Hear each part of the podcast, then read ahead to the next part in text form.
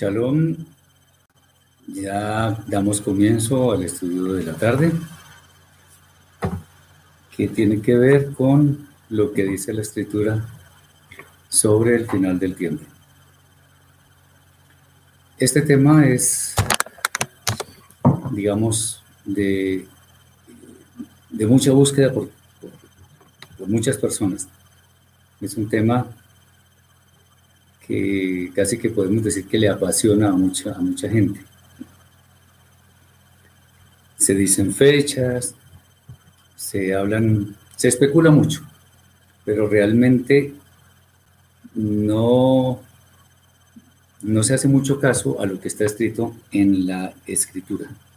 Por eso, en este momento, y ya que estamos guardados en la casita, y en esta coyuntura tan especial, pues vamos a hablar un poco de lo que tiene que ver con el final del tiempo. De acuerdo con la escritura, por supuesto, porque nos debemos a ella. Bien, el, el ser humano siempre ha tenido mucha curiosidad en cuanto a querer saber lo que hay más allá de lo que su propio conocimiento le permite ver de cerca.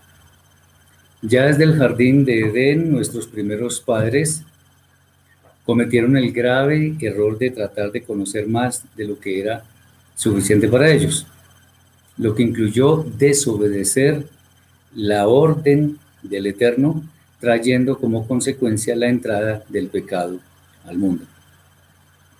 Y justamente por causa del pecado, que se extendió por todos los rincones del mundo, multiplicándose cada vez más y más, es que hemos llegado a un desenfreno total.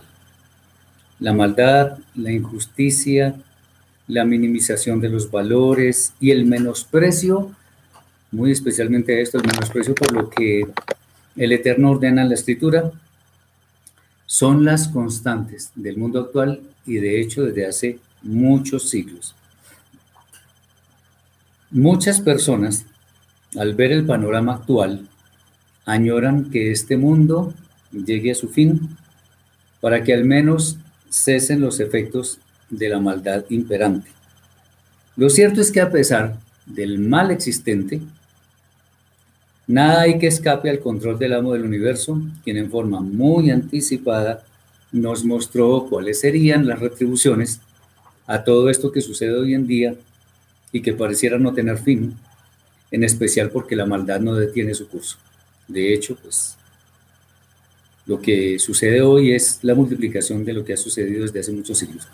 Eh, pregunta Pablo Rodríguez si Yeshua volverá por segunda vez, ya lo vamos a ver más tarde. Eh, qué bueno que estemos preguntando, ya, ya lo vamos, lo, lo veremos más, más tarde. Aunque no todo está dicho, al menos en forma directa en las escrituras, sí tenemos bases para pensar que probablemente nos encontramos en el final de la historia de este mundo, por causa de las señales que se han presentado desde épocas remotas. Solo que ahora se han multiplicado y eso no lo podemos negar. Es algo que definitivamente es real y no podemos sustraernos a eso porque así es la realidad. Para que se vuelva a restablecer el orden perfecto que hubo en el principio, es necesario que se haga ticún de todas las cosas, que se haga reconstrucción, que se haga restitución, que se reconstruya todo. Pues el caos que el hombre ha generado en este mundo no puede durar para siempre. De aquí que los juicios por causa eh, de todo lo que ha sucedido en esta edad presente hagan su aparición al final, pues podemos entender que por voluntad del hombre es imposible que las cosas vuelvan a la perfección del comienzo. De esta manera podemos entender que los juicios son, por el, son el medio por el cual se ha de cumplir la voluntad del Eterno, bendito sea, especialmente en estos tiempos. Por todo esto es importante conocer y entender al menos lo que aparece escrito en los textos sagrados, con el fin de que dimensionemos, sin llegar al extremo de predecir fechas, porque esto no se debe, eh, esto solamente es potestad del Eterno, lo que ha de sobrevenir en esta generación, que si no es la última, puede ser una de las últimas. Entonces, de acuerdo con las señales, podemos decir, no sabemos si necesariamente es la última. Algunos dicen que sí, pero que sí es una de las últimas, sin duda. Vamos a empezar y espero que tengan a su mano una Biblia porque vamos a ver muchos textos. El primero de ellos, o los primeros que vamos a ver, son los textos acerca de los juicios y el tiempo final en la Tanaj, en lo que más llaman el Antiguo Testamento. La escritura es muy, muy rica en el relato de acontecimientos que han de ocurrir al final del tiempo. Es claro, según podemos ver en la escritura, que el tiempo final está completamente ligado a juicios por parte del Eterno. Y sobre esto podemos leer los textos que vamos a leer a continuación que muestran de alguna forma lo que el Eterno ha de traer sobre el mundo presente sin pretender que sean exhaustivos. Eh, alguien pregunta, eh, Pablo, que si la Biblia normal. Biblias normales, no, es que sea Biblia normal, la Biblia que comúnmente utilizamos, cualquiera puede servir Igual aquí vamos a mirar cómo es que dicen realmente los textos. Cualquiera puede ser. El primer texto que vamos a leer es eh, Yeshayahu 2, 11 al, al 12. Entendamos, no estamos hablando de textos que contienen todo, no son, no son exhaustivos, pero sí son textos muy representativos eh, que nos permiten entender un poco más el tema del final del tiempo. Yeshayahu, Isaías 2, 11 y 12. La altivez de los ojos del hombre será abatida, y la soberbia de los hombres será humillada, y el Eterno solo será exaltado en aquel día. Porque el día del Eterno de los ejércitos vendrá sobre todo soberbio y altivo, sobre todo enaltecido, y será abatido. Bueno, eh, tengamos en cuenta algo. Hay, un, hay una expresión que se utiliza mucho en la Tanaj que se llama el día del Eterno. No es un día solamente, es un tiempo en el cual habrá juicios y se refiere al tiempo final. Entonces, para que lo tengamos más claro, eso, de eso vamos a hablar más luego. Entonces, en Isaías 2, 11 al 12, nos muestra que habrá compensación para todo ser humano y que la altivez de ninguna persona quedará impune. Es bueno decir que el altivo es quien quiere todo lo bueno para sí mismo en detrimento de sus semejantes. El que tiene menos la voluntad del Eterno, así como el faraón en tiempos de, de Moshe, creyendo que su justicia nunca vendrá. La justicia del Eterno va a llegar. Tengámoslo absolutamente claro y, estemos seguros de que así va a ser. Los juicios del Eterno se cumplirán en el momento preciso. Él no se equivoca. En el cual la voluntad celestial es que todos los seres humanos procedamos al arrepentimiento.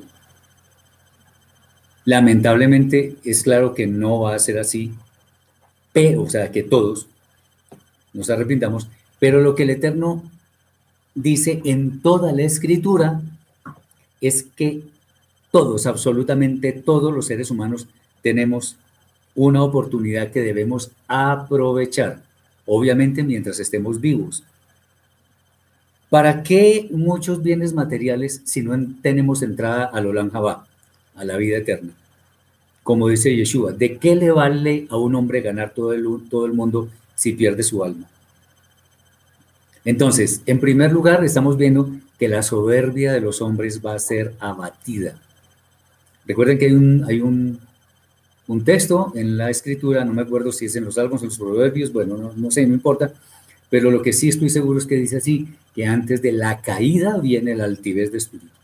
Antes de que Faraón cayera, fue absolutamente altivo, arrogante con el Eterno.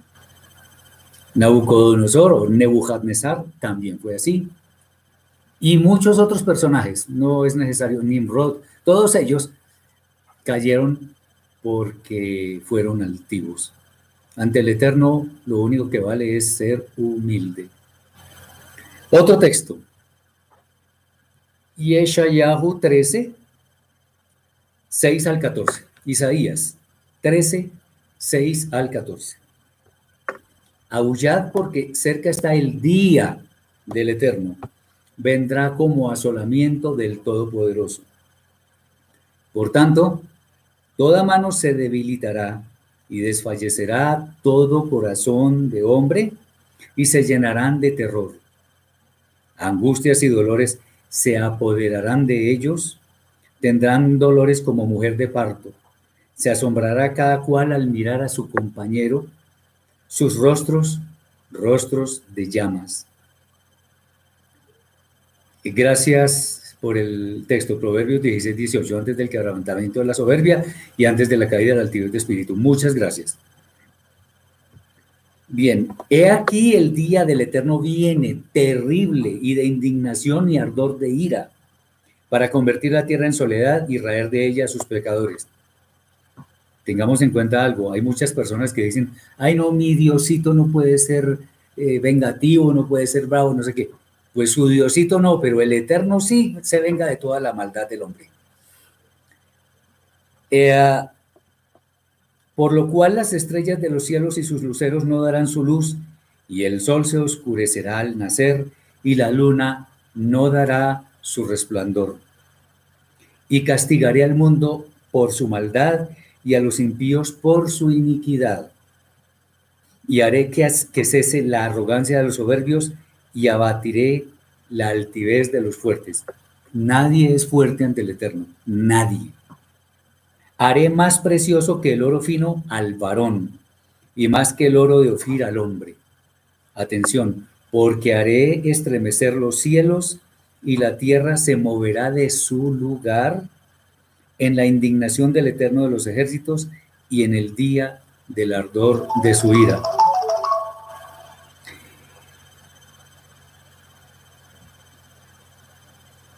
Y como gacela perseguida y como oveja sin pastor, cada cual mirará hacia su pueblo y cada uno huirá a su tierra. El día del Eterno entonces es una expresión que aparece con frecuencia en algunos profetas. Esto se refiere a un tiempo en el cual el santo ejecuta sus juicios sobre el mundo entero para retribuir a quienes, habiendo vivido en abierta oposición, rebelión eh, contra lo establecido por el Eterno, deciden, como el faraón en Egipto, en la época de Moshe, endurecer su corazón y no atender a nada más que a su mala inclinación. Ojo con esto. El día del Eterno es un día de, o es un tiempo de castigos extremadamente severos, obviamente que corresponden con las faltas del ser humano, porque severas fueron las faltas cometidas, de manera que no haya impunidad en ninguna mala acción, especialmente en cualquiera que haya ido en contra del pueblo escogido de Israel. Isaías 27, 12 al 13. Acontecerá en aquel día que trillará el Eterno desde el río Éufrates hasta el torrente de Misraim, y vosotros, hijos de Israel, seréis reunidos uno a uno. Interesante que aquí dice seréis reunidos uno a uno. Eh, cuando la gente dice que va a ser aliyá, o sea, va a ir a Israel para estar allá porque el Eterno así lo quiere, pues aquí hay una forma de decirles que eso no es exactamente lo que el Eterno quiere. El Eterno va a recoger a toda la gente desde los cuatro confines del mundo.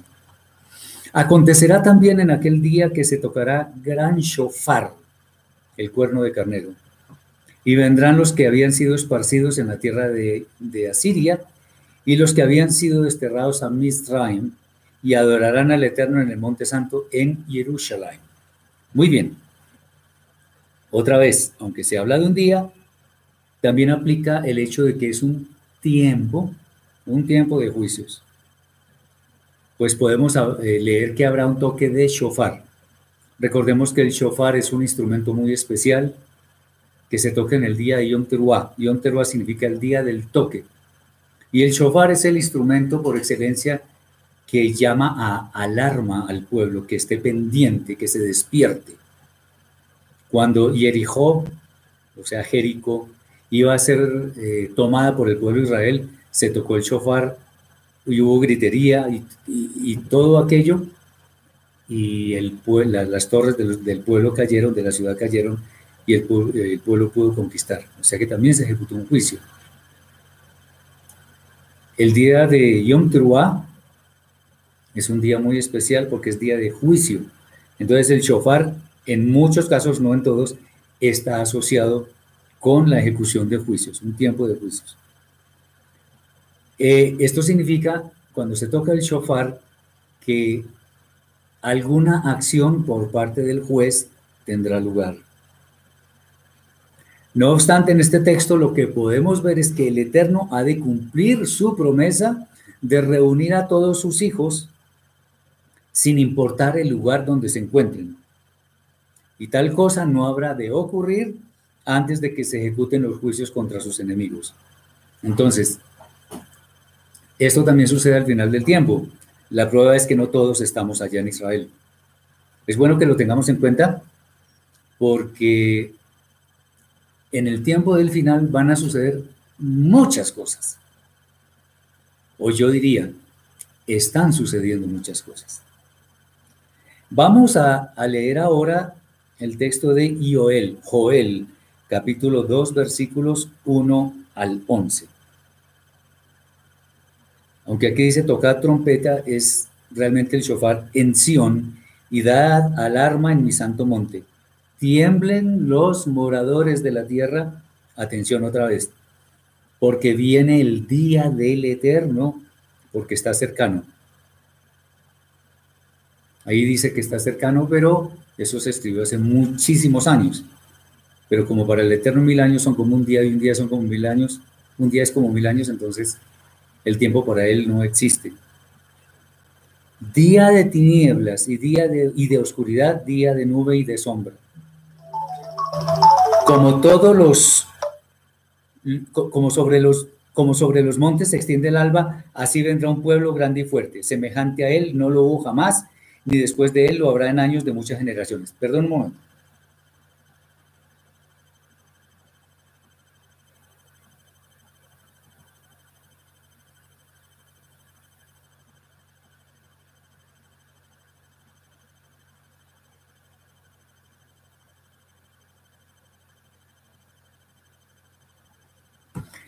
Bien. Semejante a él no lo hubo jamás, ni después de él lo en años de muchas generaciones. Después, delante de él, consumirá fuego, tras de él abrazará llama. Como el huerto del Edén será la tierra delante de él, y detrás de él como desierto asolado. Ni tampoco habrá quien de él escape. Su aspecto como aspecto de caballos, y como gente de a caballo correrán. Como estruendo de carros saltarán sobre las cumbres de los montes como sonido de llama de fuego que consume hojarascas, como pueblo fuerte dispuesto para la batalla. Delante de él temerán los pueblos, se pondrán pálidos todos los semblantes, como valientes correrán, como hombres de guerra subirán el muro, cada cual marchará por su camino y no torcerá su rumbo. Ninguno estrechará a su compañero, cada uno irá por su carrera, y aun cayendo sobre la espada no se herirán. Irán por la ciudad, correrán por el muro, subirán por las casas, entrarán por las ventanas a manera de ladrones. Delante de él temblará la tierra, se estremecerán los cielos, el sol y la luna se oscurecerán y las estrellas retraerán su resplandor y el Eterno dará su orden delante de su ejército, porque muy grande es su campamento. Fuerte es el que ejecuta su orden, porque grande es el día del Eterno y muy terrible. ¿Quién podrá soportarlo? Bueno, este es el texto en general.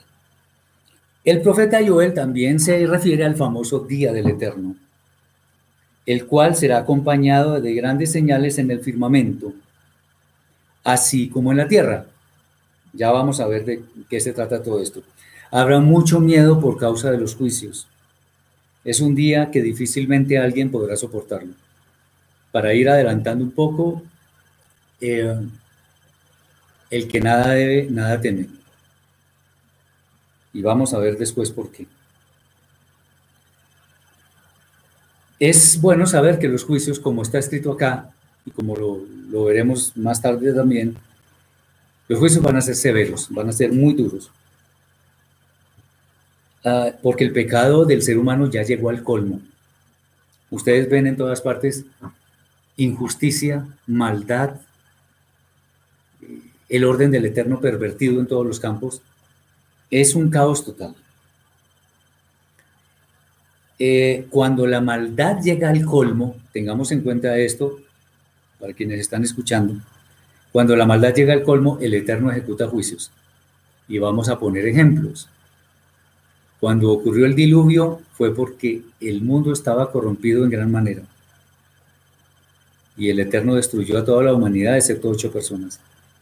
En Sodoma y Gomorra, cuando la maldad llegó al colmo, solamente se salvó Lot con sus dos hijas, de resto murieron todas las personas que estaban allí. Y pues ahora al final del tiempo no va a ser diferente. Tengamos mucho cuidado con esto. Entonces, el Eterno lo que pasa es que se está aprestando para efectuar juicios sobre toda la humanidad, que además son muy, muy merecidos. Entonces, ¿por qué hablamos de juicios en el final del tiempo? Muy sencillo. Cuando en un estrado judicial un caso termina, ¿con qué termina? Con un juicio. Se da un veredicto y ya termina el caso. Bueno, aquí es algo similar. Para que ya todo eh, el orden que existe o el desorden que existe se convierta en orden, es necesario que haya un punto, un punto final, que se hagan los juicios y se establezca un nuevo orden. Estamos a puertas de eso y por eso es bueno que tengamos mucho cuidado y si estamos en el tiempo en el cual estamos escuchando estas palabras, la, la palabra que mejor cuadra en estas circunstancias es Teshuvah, arrepentimiento. Eso es lo que tenemos que hacer.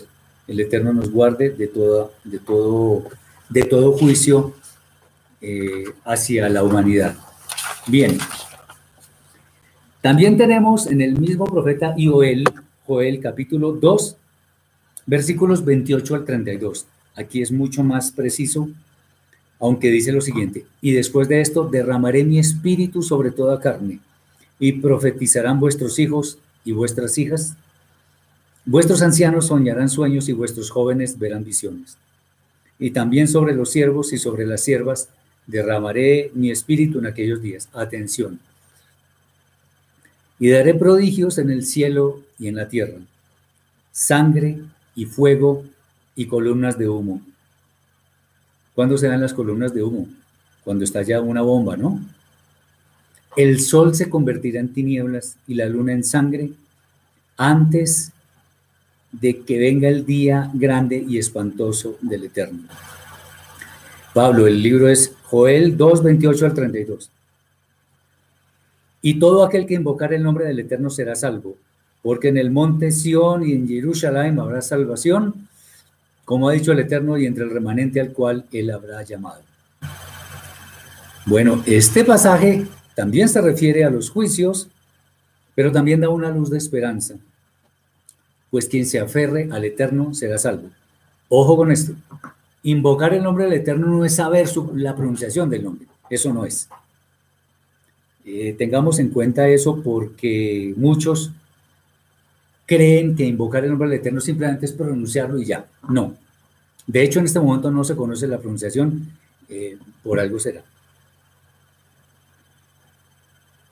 Eh, esta es otra forma de decirnos la escritura que la única opción que tenemos, la única opción que tenemos para acceder a las moradas eternas es adherirnos, aferrarnos voluntariamente a los decretos del Eterno en su Torah, pues la obediencia fiel es la que nos sirve para acceder al Oran a la vida eterna.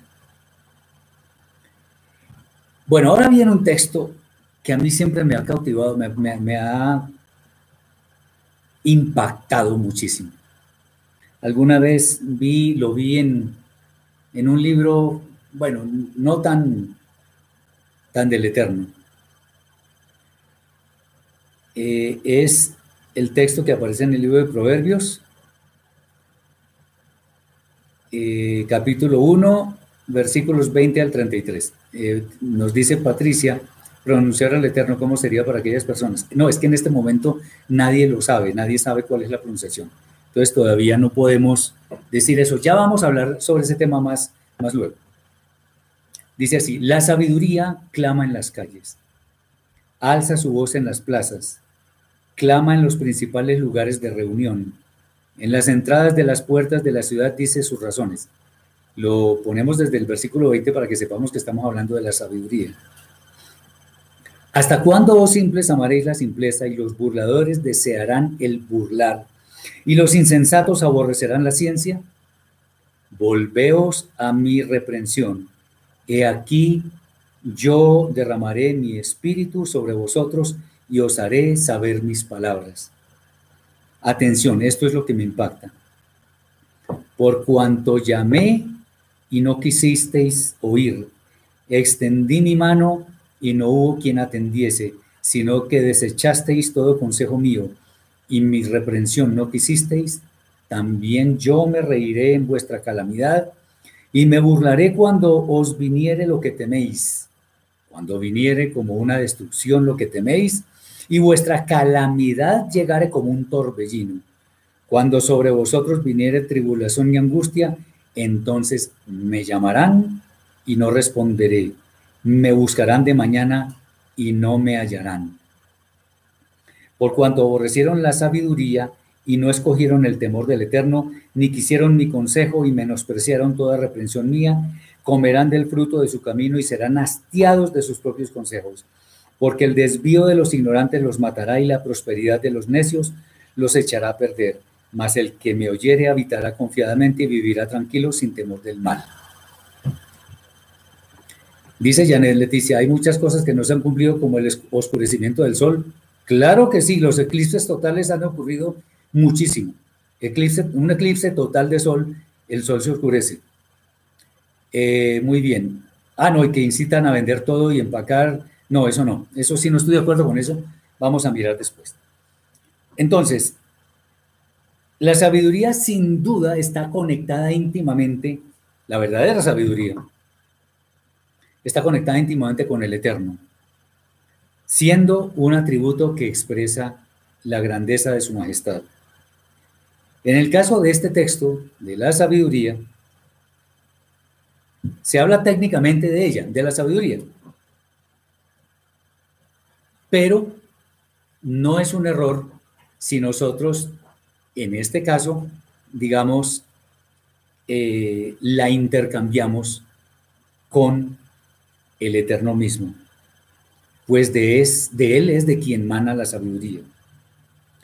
Y las palabras son realmente para temer, porque no hay peor desdicha que saber que el Eterno nos ha abandonado, Hasbe Shalom y no tenemos oportunidad de volver a Él.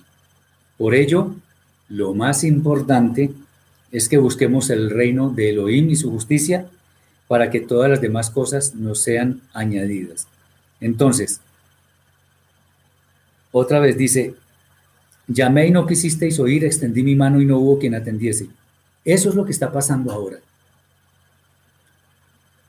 El Eterno llama, el Eterno exhorta, y la gente no quiere escuchar.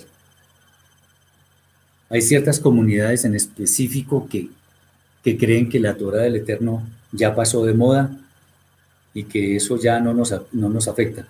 No, no, no, no, no.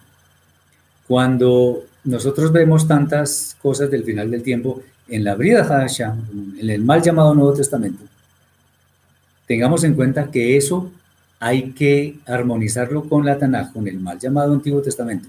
No es al contrario. Entonces todo proviene de antes. Tremendo ese pasaje que está en el libro de Proverbios porque también habla del final. Cuando el Eterno dice acá, entonces me llamarán y no responderé. Terrible. Me buscarán de mañana y no me hallarán. Y fíjense que el Eterno dice, buscadme y viviréis. Pero llegará un momento en que eso ya no puede ser más. Daniel 12, 1 al 3. Dice así. En aquel tiempo se levantará Mijael, el gran príncipe que está de parte de los hijos de tu pueblo. Y será tiempo de angustia, cual nunca fue desde que hubo gente hasta entonces. Pero en aquel tiempo será libertado tu pueblo, todos los que se hallen inscritos en el libro. Atención. Y muchos de los que duermen en el polvo de la tierra serán despertados unos para vida eterna y otros para vergüenza y confusión perpetua. Muchos de los que duermen en el polvo, dice, unos para, para vida eterna y otros para confusión. Sigue, los entendidos resplandecerán como el resplandor del firmamento, y los que enseñan la justicia a la multitud como las estrellas a perpetua eternidad. Muy bien. Es claro que el texto nos dice, hay dos opciones nada más. Ir a la vida eterna o a vergüenza y confusión perpetua. Esta, esta vergüenza y confusión perpetua es, se puede decir que es la misma muerte segunda que habla el libro de Apocalipsis, de Revelaciones. Los puntos medios no existen. Esto armoniza con los demás textos que hablan sobre el tiempo del final. Entonces olvidémonos que existe purgatorio y cosas de esas intermedias, eso no existe. Estos pasajes que hemos visto de la Tanaj no son exhaustivos, no abarcan todo lo que tiene que ver con el tiempo final y sus juicios. Sin embargo, nos sirven en gran manera para darnos cuenta de que cuando en los textos sagrados se insiste sobre algún tema en particular, es porque ello contiene lo que ha de suceder y porque el Eterno mismo lo advierte con anticipación. Además, cuando se insiste mucho es porque el tema es inminente, está cerca.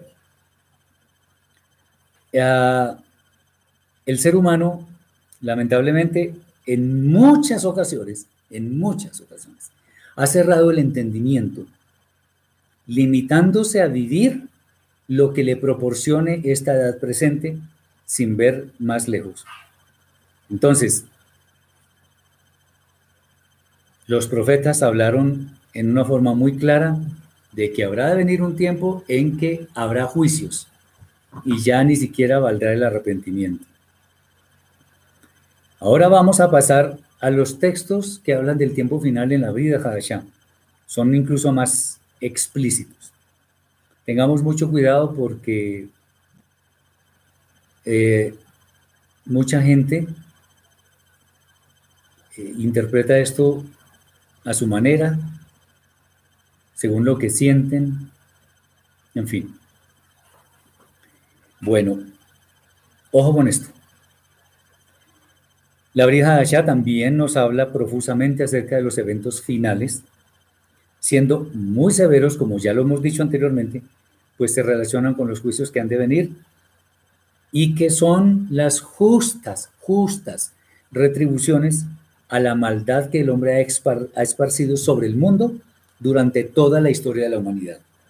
Y sin más preámbulos, vamos a los textos. Hay textos que son como paralelos, entonces, pero igual los vamos a analizar eh, todos los que, los que tenemos acá. Hay más, por supuesto. Meir, o sea, Marcos 13, 1 al 37. Saliendo Yeshua del templo, le dijo a uno de sus discípulos, Maestro, mira qué piedras y qué edificios. Yeshua respondiendo le dijo, ¿ves estos grandes edificios? No quedará piedra sobre piedra que no sea derribada. Y se sentó en el monte de los olivos frente al templo. Y Kefa, o sea, Pedro, Jacob, Santiago, Johanán, Juan y Andrei, Andrés, le preguntaron aparte, dinos, ¿cuándo serán estas cosas? ¿Y qué señal habrá cuando todas estas cosas hayan de cumplirse? Y Yeshua respondiéndoles, comenzó a decir, mirad que nadie os engañe, porque vendrán muchos en mi nombre, diciendo, yo soy el Mashiach, y engañarán a muchos. Mas cuando oigáis de guerras y de rumores de guerras, no os turbéis, porque es necesario que suceda así, pero aún no es el fin. Porque se levantará nación contra nación y reino contra reino.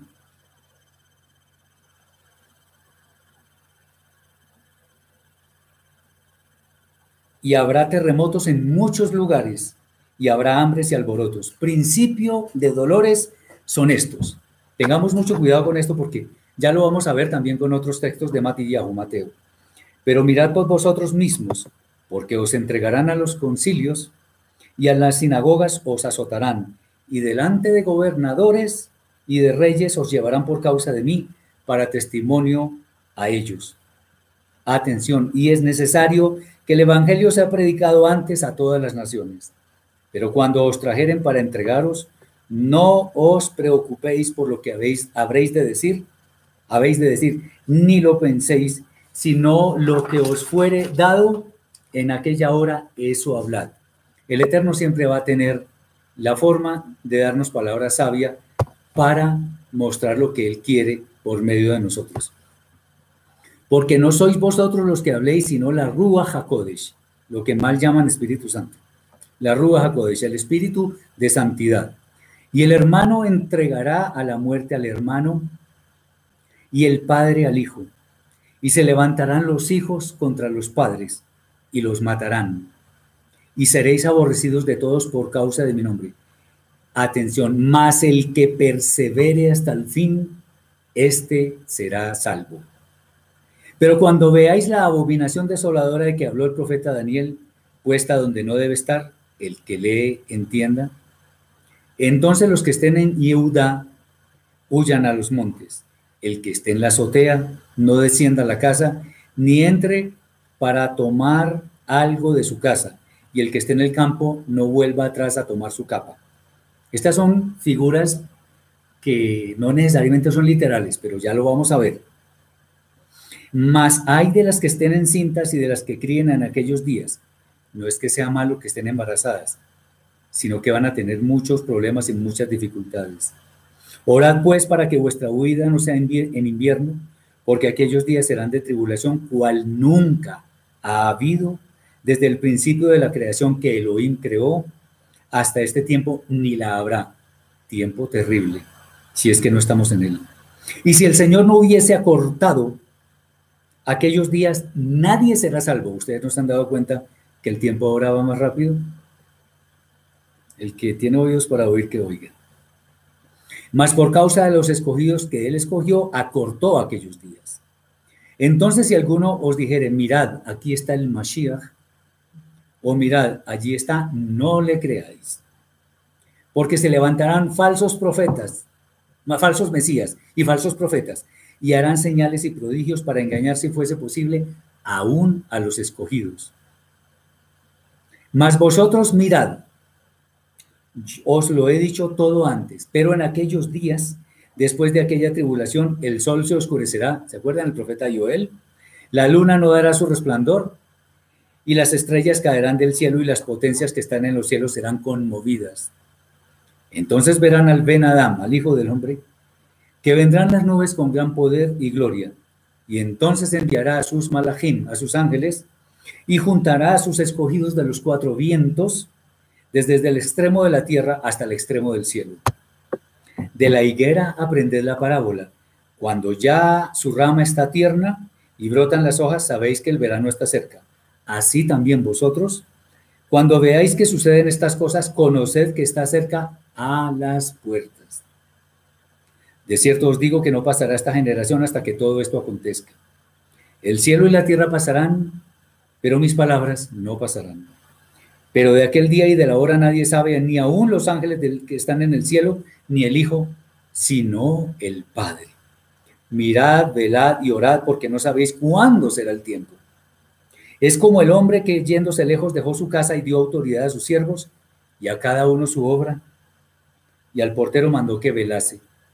Velad pues, porque no sabéis cuándo vendrá el Señor de la casa, si al, año, al anochecer, o a la medianoche, o al canto del gallo, o a la mañana, para que cuando venga de repente no os halle durmiendo.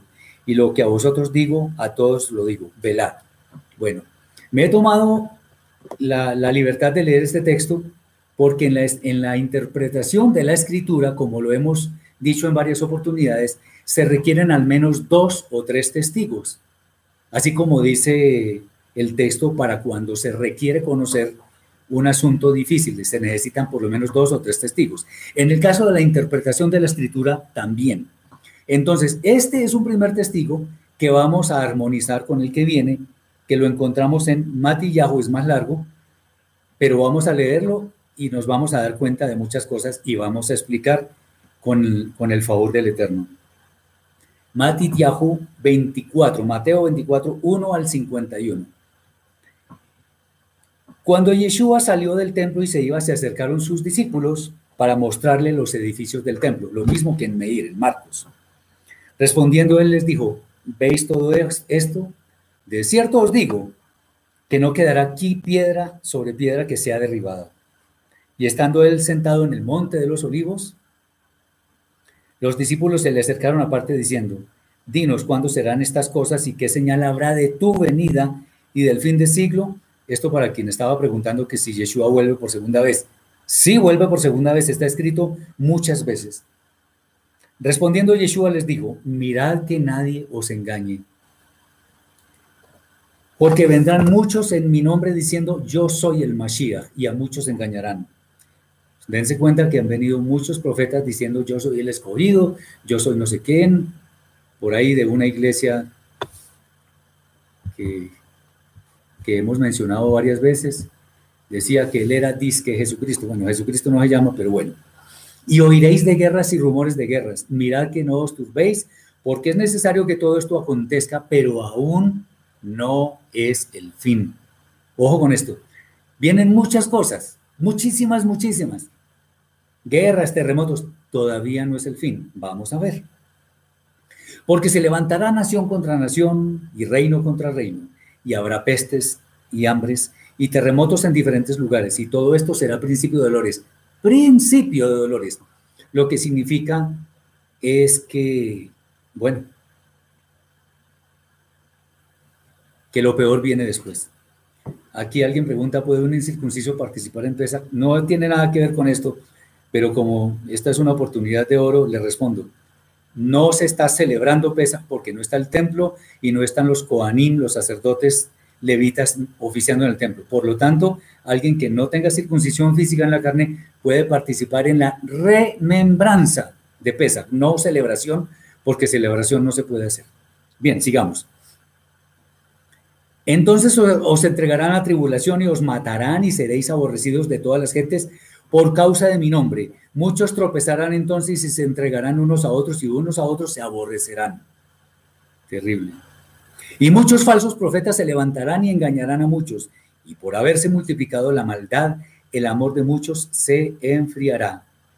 Mas el que persevere hasta el fin, este será salvo. Y será predicado este evangelio del reino en todo el mundo para testimonio de las naciones y entonces vendrá el fin. Por tanto, cuando veáis en el lugar santo lo mismo que, Marcos, en el lugar santo, la abominación desoladora de que habló el profeta Daniel, el que lee entienda, entonces los que estén en Yehuda huyan a los montes. Eh, quiero parar un momento para algo.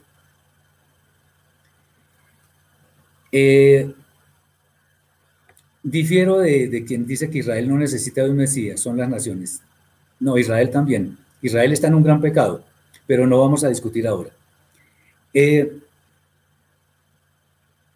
hay algo y es que, bueno,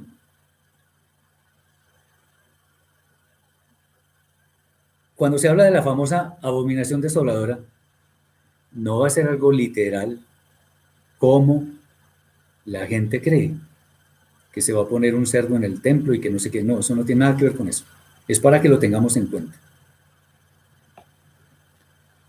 Eh, solamente esto de que, Israel no necesita un Mesías. Lea Isaías 53 y después hablamos. Israel, le están hablando al pueblo de Israel y le están hablando de alguien que paga por Israel. Muy bien. El que esté en la azotea, entonces los que lee están en el Yudá huyan a los montes. El que está en la azotea no descienda para tomar algo de su casa, y el que esté en el campo no vuelva atrás para tomar su capa. Mas hay de las que estén en cintas y de las que críen aquellos días. Orad pues que vuestra huida no sea en invierno ni en Shabbat, porque habrá entonces gran tribulación, cual no la ha habido desde el principio hasta el del mundo hasta ahora, ni la habrá. Y si aquellos días no fuesen acortados, nadie sería salvo.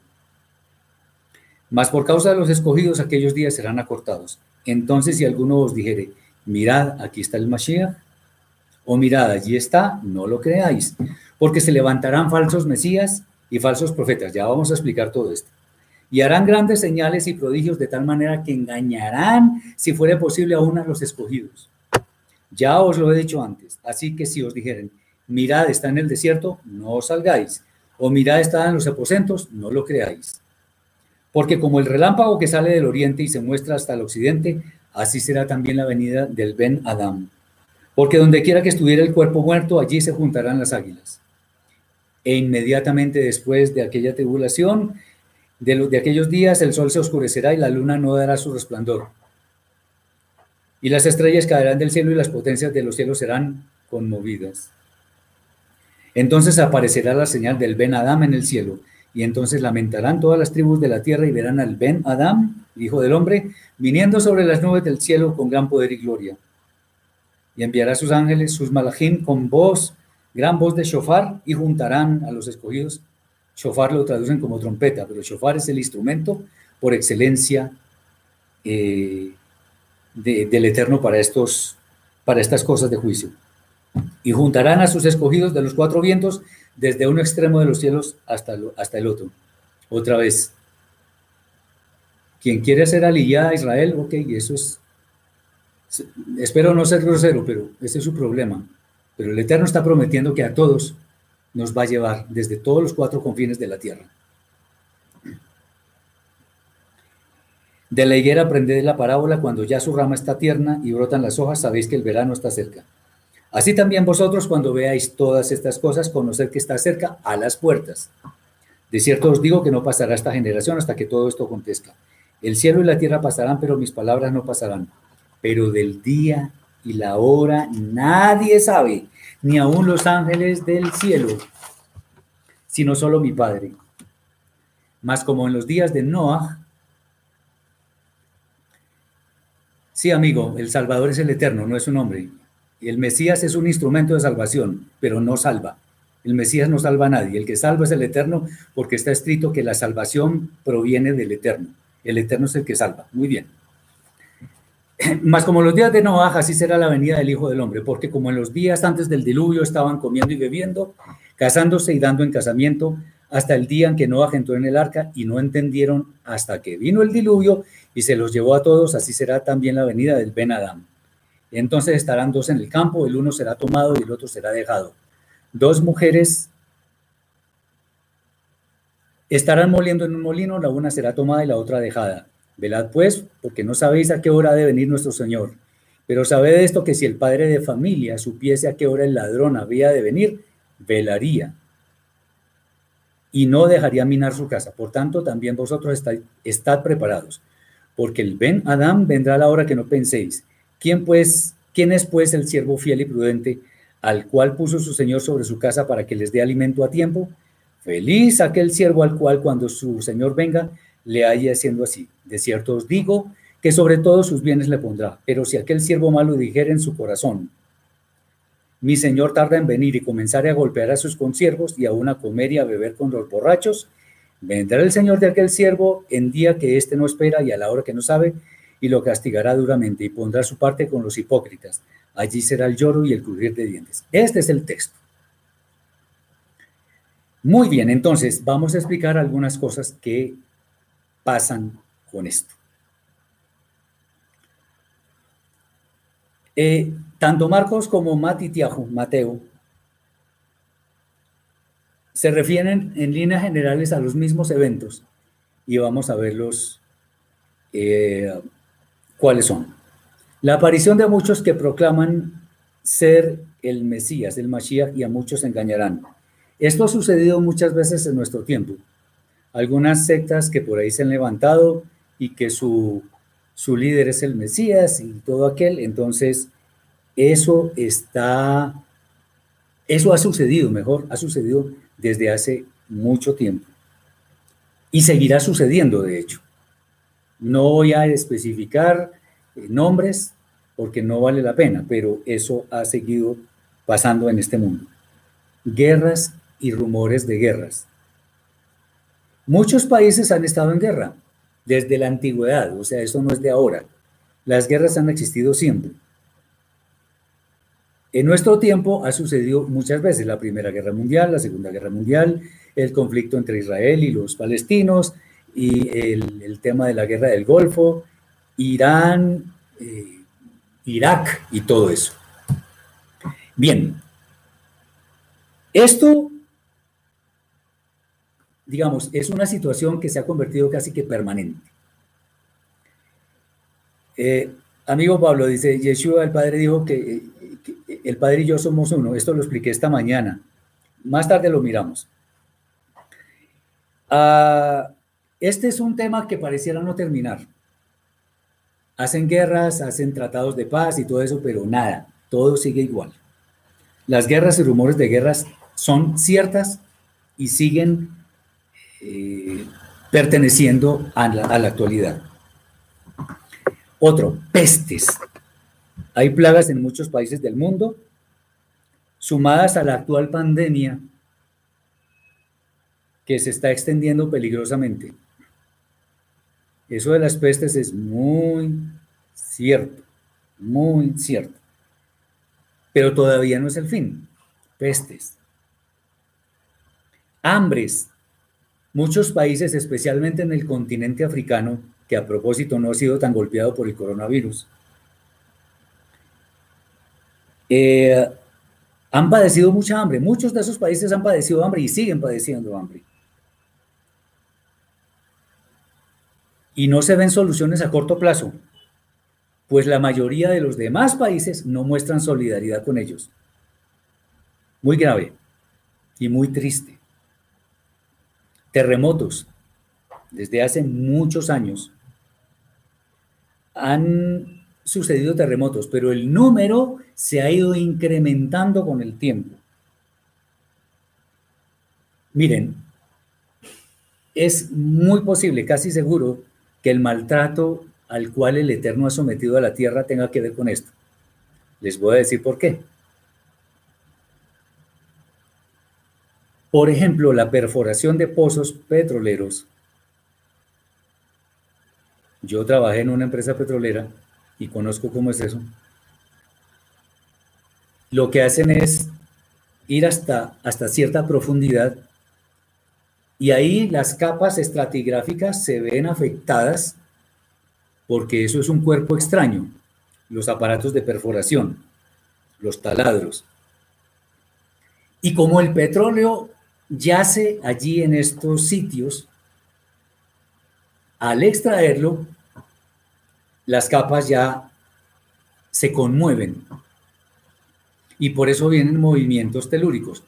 Obvio, no solo esa es la razón, pero esa es una de tantas. Eh, el hecho de que tanta basura se le eche a los ríos, a los mares, causa problemas en la tierra. Nada más el problema del cambio climático está conmoviendo mucho la tierra. Miren, yo, yo vivo en Bogotá, en Colombia. Y en estos días antes de, hoy, que es un Shabbat muy especial, por cierto, en que no estábamos confinados acá en las casas, había una capa de smog terrible. Eh, Y ya hoy ya no se ve tanto, porque no hay casi carros afuera. Amigo o amiga, y está preguntando que si la circuncisión física es obligación para ser hijo de Dios. No, no es obligación. El que fue llamado circunciso, que, se quede así. El que fue llamado incircunciso, que se quede así. Eso lo dice Raf Shaul, el apóstol Pablo. Bien. Después viene una cosa que a mucha gente le encanta hablar de eso y es gran tribulación, como nunca ha sucedido. La verdad es posible, déjenme decirles, que es muy posible que estemos ya en esa famosa tribulación. Se habla de siete años. En el libro de revelaciones, Marot, Elohim, Idgalut o Apocalipsis, como le quieran llamar, se habla de, de siete ángeles, cada uno con su shofar. Eh, muchos lo traducen como trompeta, no tiene nada de trompeta, es shofar.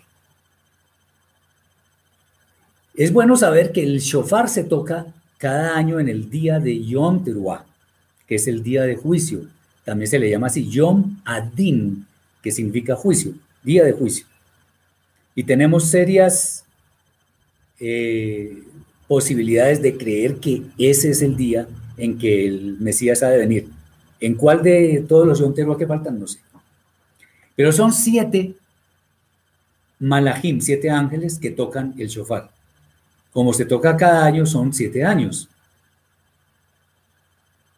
¿En cuál toque estamos? No tengo ni idea. ¿En el primero, en el cuarto, en el sexto, en el séptimo? No sé. Eh, el caso es que los tiempos están muy difíciles. La maldad está llegando a niveles insospechados. Ustedes no sé si se han dado cuenta que los más poderosos pisotean a los más débiles.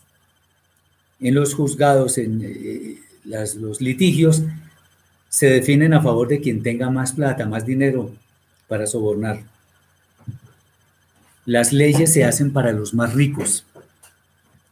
Todos ellos van a pagar por eso. Esto, en este momento, como están las cosas, no puede ser reversado. Alguna vez hablé en alguna charla que di sobre un, y es bueno darlo acá para que no sea solamente esto, sino que de pronto sea un poco más ameno.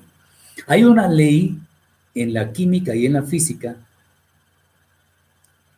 y la termodinámica también, que es la ley de la entropía. La ley de la entropía, palabras más, palabras menos, nos dice que el desorden cada vez es mayor. Y como se puede eh, uno imaginar, del orden, del desorden no puede provenir el orden. Lo cual significa que, por ejemplo, un, un tema como el Big Bang no tiene mucho sentido pensar que fue como se originó el universo. Pero bueno, ese no es el tema ahorita. Lo que quiero decir con esto es que el desorden, el caos es tan grande en este momento que incluso eh, el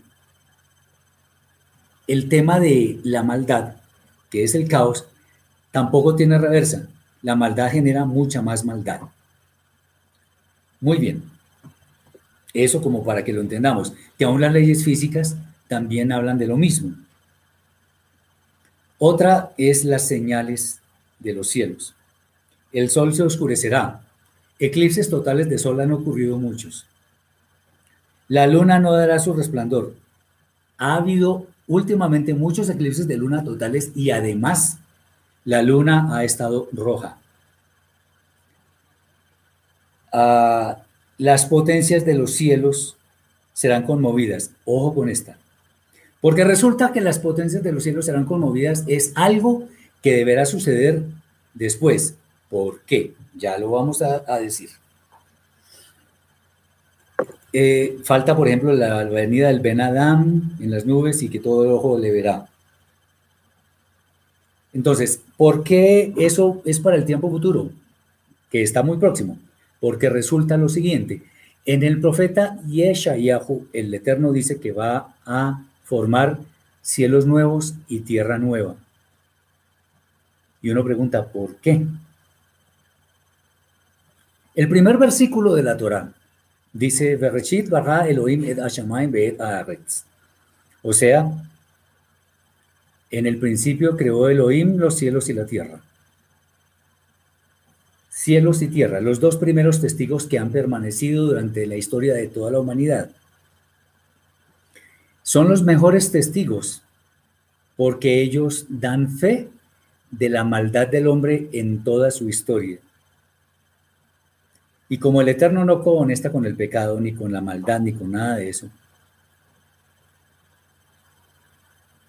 es necesario que alguien atestigue a favor del ser humano. En este momento los cielos y la tierra lo único que pueden hacer es hablar mal de nosotros con toda razón. Entonces, los cielos nuevos y la tierra nueva se darán cuando venga un nuevo orden. Eso está escrito, eso yo no me lo inventé, está escrito. Por tanto, debemos estar velando y vigilando Además dice, dice este texto de Matillahu que del día y la hora nadie lo sabe. Bueno, hay dos cosas. Primero, evidentemente, nadie sabe porque eso es potestad del Eterno. Segundo, en los tiempos de Yeshua y, de, y anteriores, para poder, para poder dar fe del nuevo Rosh Hodesh, o sea, de la luna nueva, del, del, momento de la luna nueva, de cabeza de mes, era necesario que unos testigos estuvieran en un monte alto para ver por primera vez el resplandor de la luna, de manera que pudieran avisar a todos los demás habitantes de Israel para que supieran que ya comenzó un nuevo mes.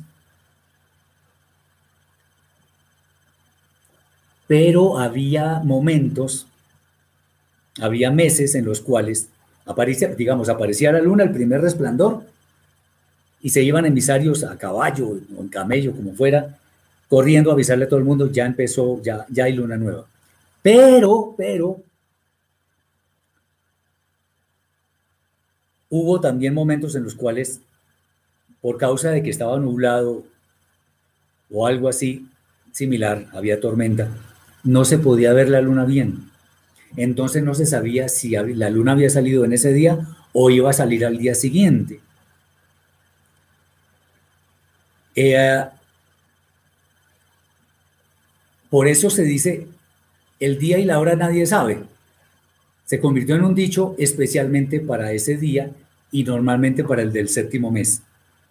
O sea, el dicho del día y la hora, el día y la hora que nadie sabe, se le asigna al primer día del séptimo mes, que es el día de Yom Teruah, que es el, o sea, el día del toque del shofar, día de juicio. Vamos a responder. Juan Carlos Gómez dice, Shabbat Shalom, señor Heriberto, creo que ese es su nombre. Sí.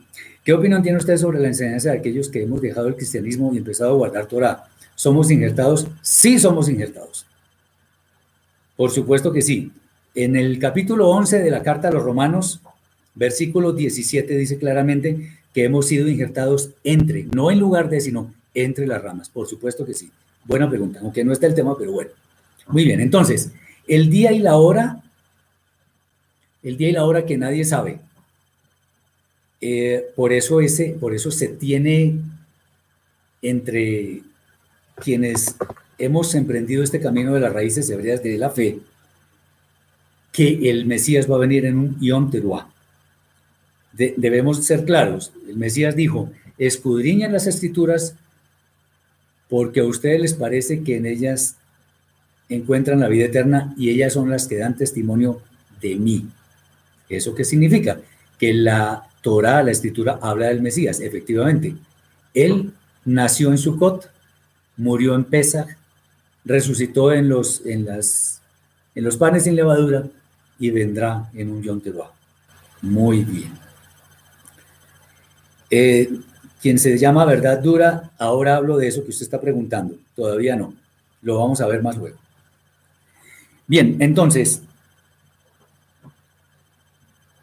es vano, de hecho, podríamos decir es ilegal establecer fechas como muchos hacen. No, es que el fin viene en tal año. Hay unos videos muy famosos en YouTube de las 70 semanas que hablan de que el final era en, en el año 2017. Bueno, ya pasó ese fin y seguimos vivos, entonces como que no fue. No establezcamos fechas, por favor, no establezcamos fechas, porque ni siquiera Yeshua sabe, solamente el Eterno, nadie más. Entonces, ya hemos dicho que se habla en el toque del shofar, el día de juicio, y eso significa que en cierta forma Yeshua va a venir en ese día. Entonces, y el shofar es para que estemos muy diligentes, nos despertemos de nuestro letargo y obedezcamos la Torah. Bien. Ahora viene, casi digo, como cuando estaba con mis hermanos en, en la casa de estudio, casi que digo, bueno, preguntas, dudas, bueno, ya las tienen ahí aquí, en línea. Otro texto muy importante es Matillahu 25, 31 al 46. Atención, esto este texto me gusta extremadamente. Ya vamos a ver por qué. Dice así, Mateo 25, 31 al 46. Cuando el Hijo del Hombre venga en su gloria y todos los santos ángeles con él, entonces se sentarán, se sentará en su trono de gloria y serán reunidas delante de él todas las naciones y apartará los unos de los otros como aparta el pastor las ovejas de los cabritos. Y pondrá las ovejas a su derecha y los cabritos a su izquierda. Entonces el rey dirá a los de su derecha, venid benditos de mi Padre, heredad del reino preparado para vosotros desde la fundación del mundo. Porque tuve hambre y me disteis de comer, tuve sed, me disteis de beber, fui forastero y me recogisteis, estuve desnudo y me cubristeis, enfermo y me visitasteis, en la cárcel y vinisteis a mí. Entonces los justos le responderán diciendo, Señor, ¿cuándo te vimos hambriento y te sustentamos, o sediento y te dimos de beber? ¿Y cuándo te vimos forastero y te recogimos, o desnudo y te cubrimos? ¿O cuándo te vimos enfermo o en la cárcel y vinimos a ti? Y respondió el rey y les dirá, respondiendo el rey les dirá, de cierto os digo que en cuanto lo hicisteis a uno de estos mis hermanos más pequeños, a mí lo hicisteis. Entonces dirá también a los de la izquierda, apartados de mí malditos, al fuego eterno preparado para el diablo y sus ángeles, porque tuve hambre y no me disteis de comer, tuve sed y no me disteis de beber, fui forastero y no me recogisteis, estuve desnudo y no me cubristeis, enfermo y en la cárcel y no me visitasteis. Entonces también ellos le responderán diciendo, Señor, cuando te vimos hambriento, sediento, forastero, desnudo, enfermo o en la cárcel y no te servimos?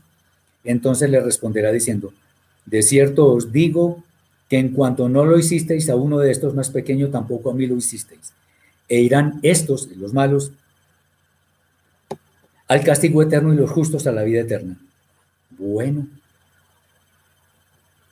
este es el juicio que hará el gran juez y se basará en las obras buenas o malas que hayamos hecho Ustedes pueden mirar en Coelet, capítulo 12, versículo 14, Eclesiastés 12, 14, que dice que el Eterno traerá a juicio toda obra, sea buena o sea mala.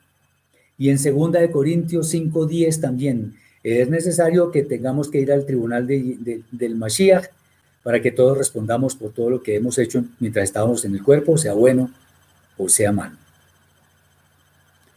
Jesús dice, Jesús Moreno, eh, que son diferentes, Yeshua y el Eterno son totalmente diferentes.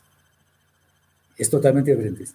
Yeshua no sabe cuándo va a venir porque él mismo lo dijo. Él no sabe cuándo va a venir, solamente eh, el Eterno. Tranquilo, yo sé que es con respeto y con mucho gusto le respondemos. El Eterno es el único que sabe porque Yeshua mismo lo dijo. Bien. Obras, obras buenas o malas.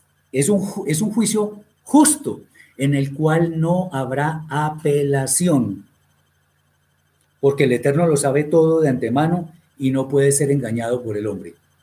Tengamos en cuenta eso. Ah, ojo con esto que voy a decir. Lo digo con mucho respeto, pero es así. No porque yo lo diga, sino porque las evidencias apuntan hacia eso.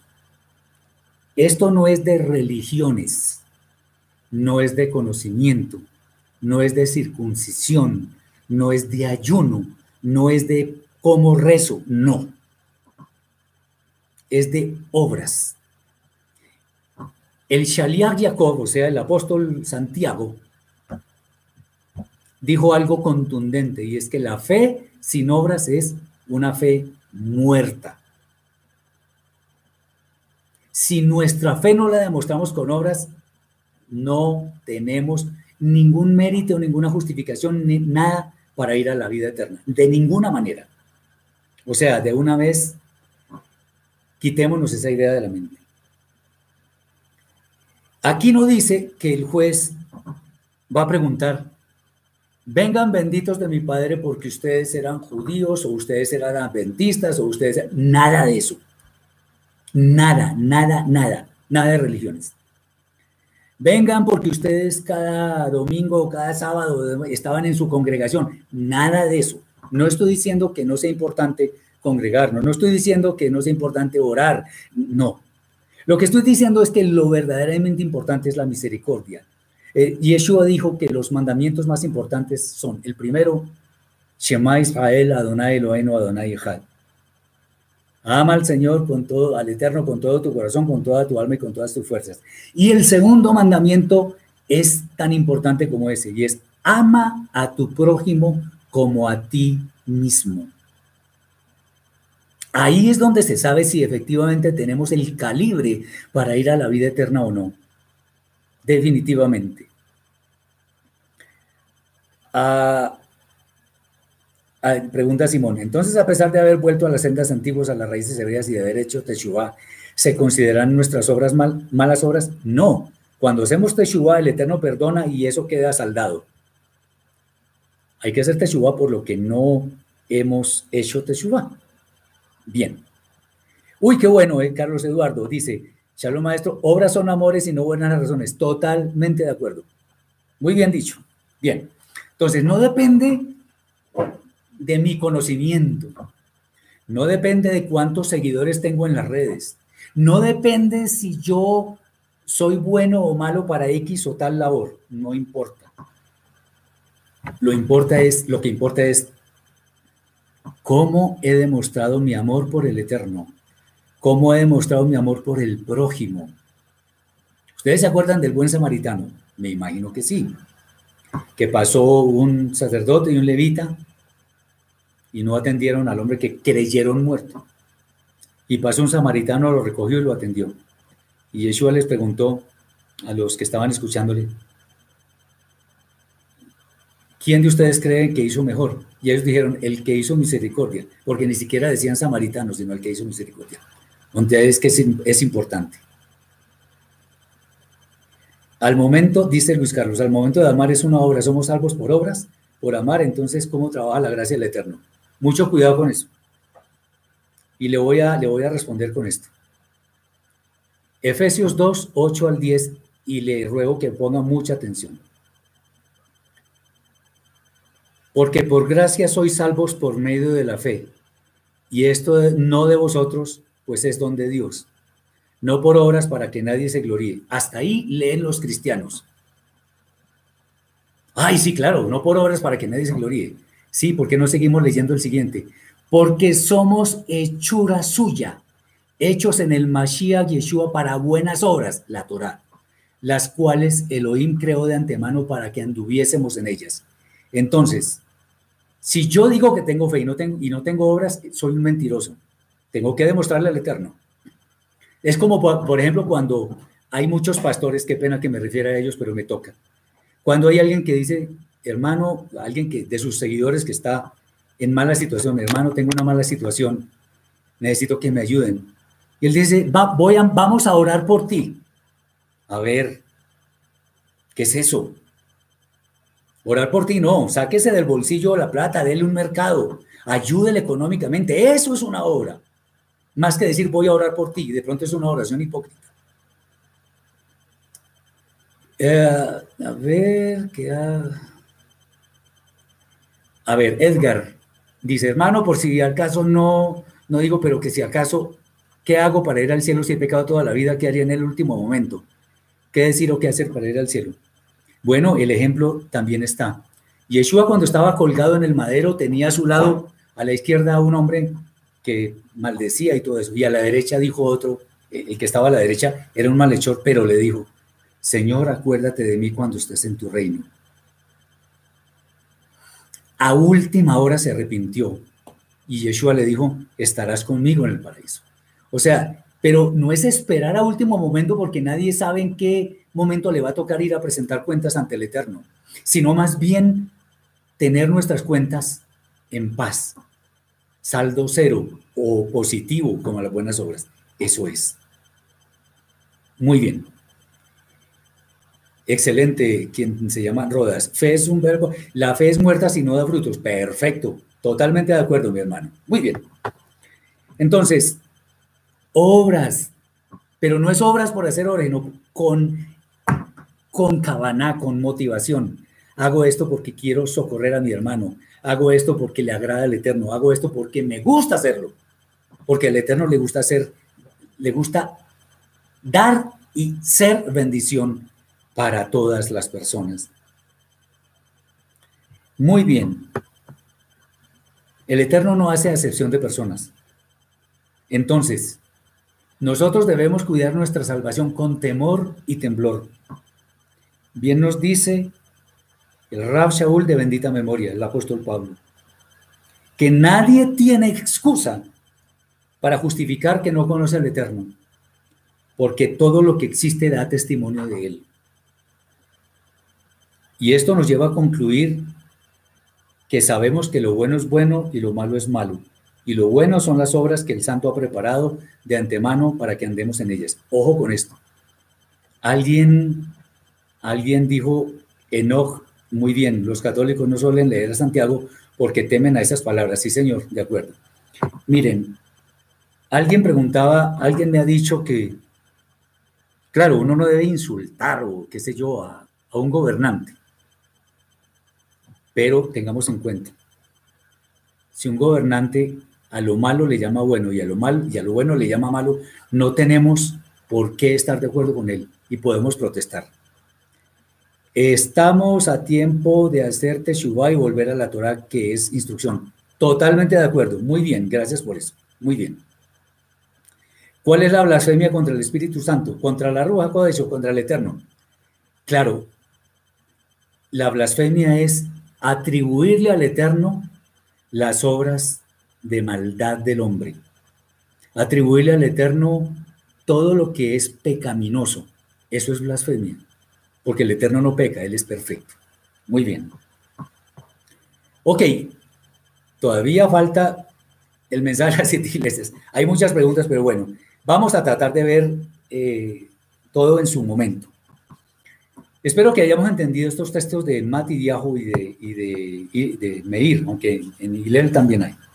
Vamos a otro tema, pues obviamente es del mismo, de, lo mismo que tiene que ver con el, el tiempo del fin, pero es el de la parábola del rico y Lázaro, que nos explica en gran manera qué es eso que se llama el Sheol.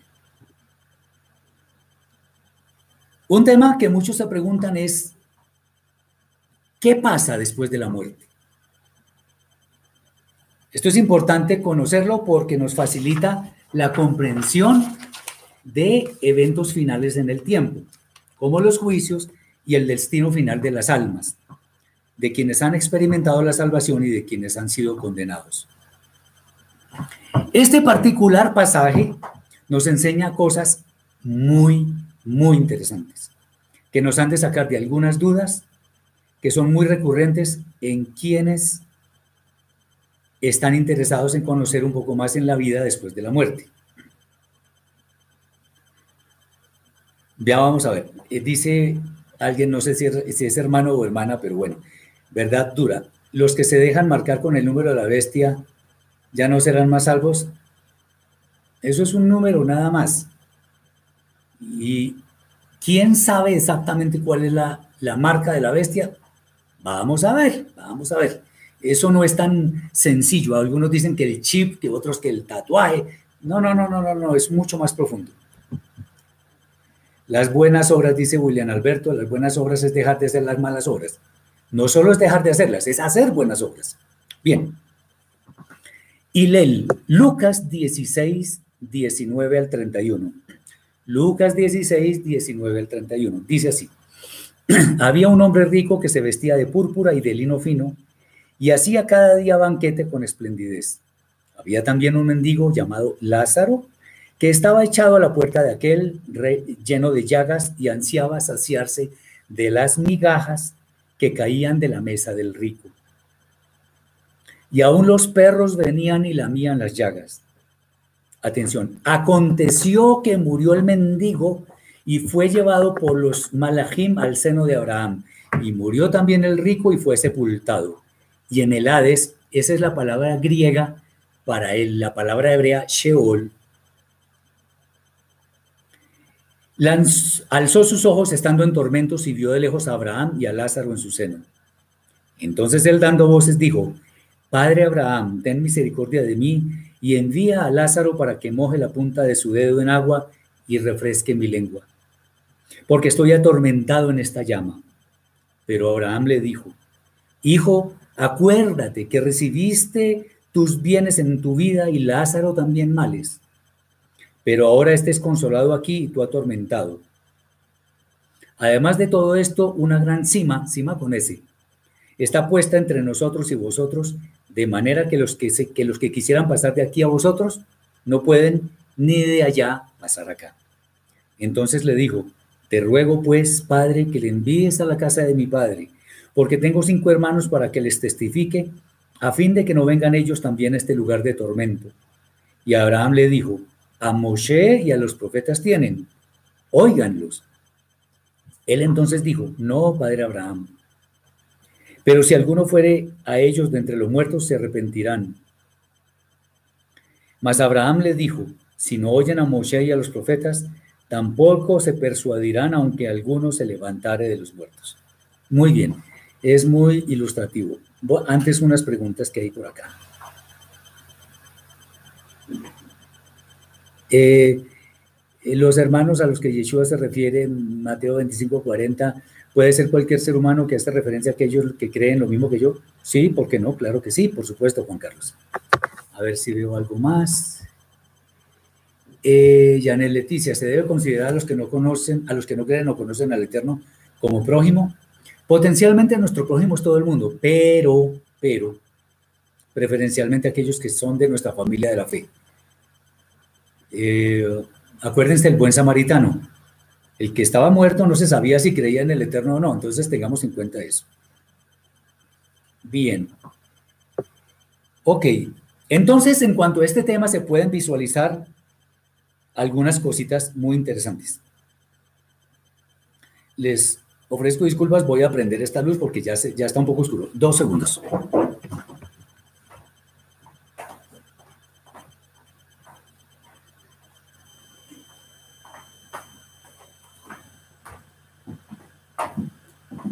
Disculpas. Bien. Entonces, el primer, la primera cosa interesante.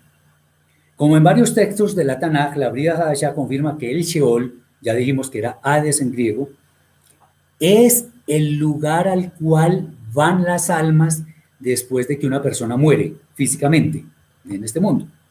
Entonces el Sheol es el lugar al cual van las almas después de morir, después de morir físicamente. Segundo, de acuerdo con el texto, las almas de, de, quienes han de ser salvos y de quienes han de ser condenados, hago una aclaración. Cuando una persona muere, su juicio está determinado. No se puede orar por ningún alma porque ya se sabe su destino, el Eterno ya sabe su destino. Entonces, las almas de los que han de ser salvos y los que han de ser condenados no están juntas. Las almas de los que han de ser salvos van a un lugar que se denomina en esta parábola el seno de Abraham. Y los de los condenados van a un lugar de tormento. Pero es el mismo Sheol. Es como si hubiera dos cámaras. El lugar donde están las almas de los que se salvan y las almas de los que van a ser condenados. Tercero, la distancia entre los dos lugares, a pesar de que ambos son el Sheol o están en el Sheol, es muy grande, sin posibilidad de que unos vayan al otro lugar y viceversa. Otro punto. Atención, mucho cuidado con esto. Una persona que muere no vuelve a la vida excepto para ser juzgada al final y recibir su recompensa, su retribución. O sea que conceptos como la reencarnación no son bíblicos, eso no está, eso contradice la Torah. Muy bien. Finalmente, quien no quiere escuchar al Eterno no lo hace independiente, no lo hace independientemente de que se levanten otros muertos y le prediquen acerca del, del reino. Muy bien. Eh, en la escritura no se menciona un purgatorio, un limbo o no sé qué. Una persona al morir ya tiene asegurado su juicio y no ha de cambiar.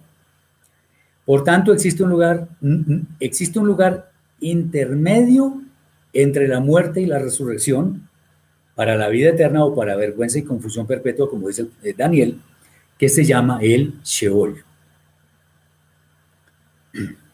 Dice Pablo, ¿qué pasa con los nativos de algunas tierras que nunca supieron de la palabra del Eterno? Le aconsejo que lea Romanos capítulo 1, donde dice que nadie tiene excusa.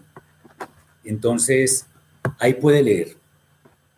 Bien, espero que esté claro hasta ahora todo lo que hemos visto, aunque son muchos puntos. Me pueden contactar, como algunos de mis hermanos bien lo están diciendo, me pueden contactar al correo o en el video me pueden hacer preguntas. Yo trato de ser disciplinado y contestar lo más pronto posible. Bien, falta tema. Ahora, otro que le gusta hartísimo a muchas personas. ¿Qué pasa con el tal arrebatamiento? Ay, este tema sí que le gusta a muchos. Bueno, y voy a empezar desilusionando a mucha gente, pero lo digo con, con respeto.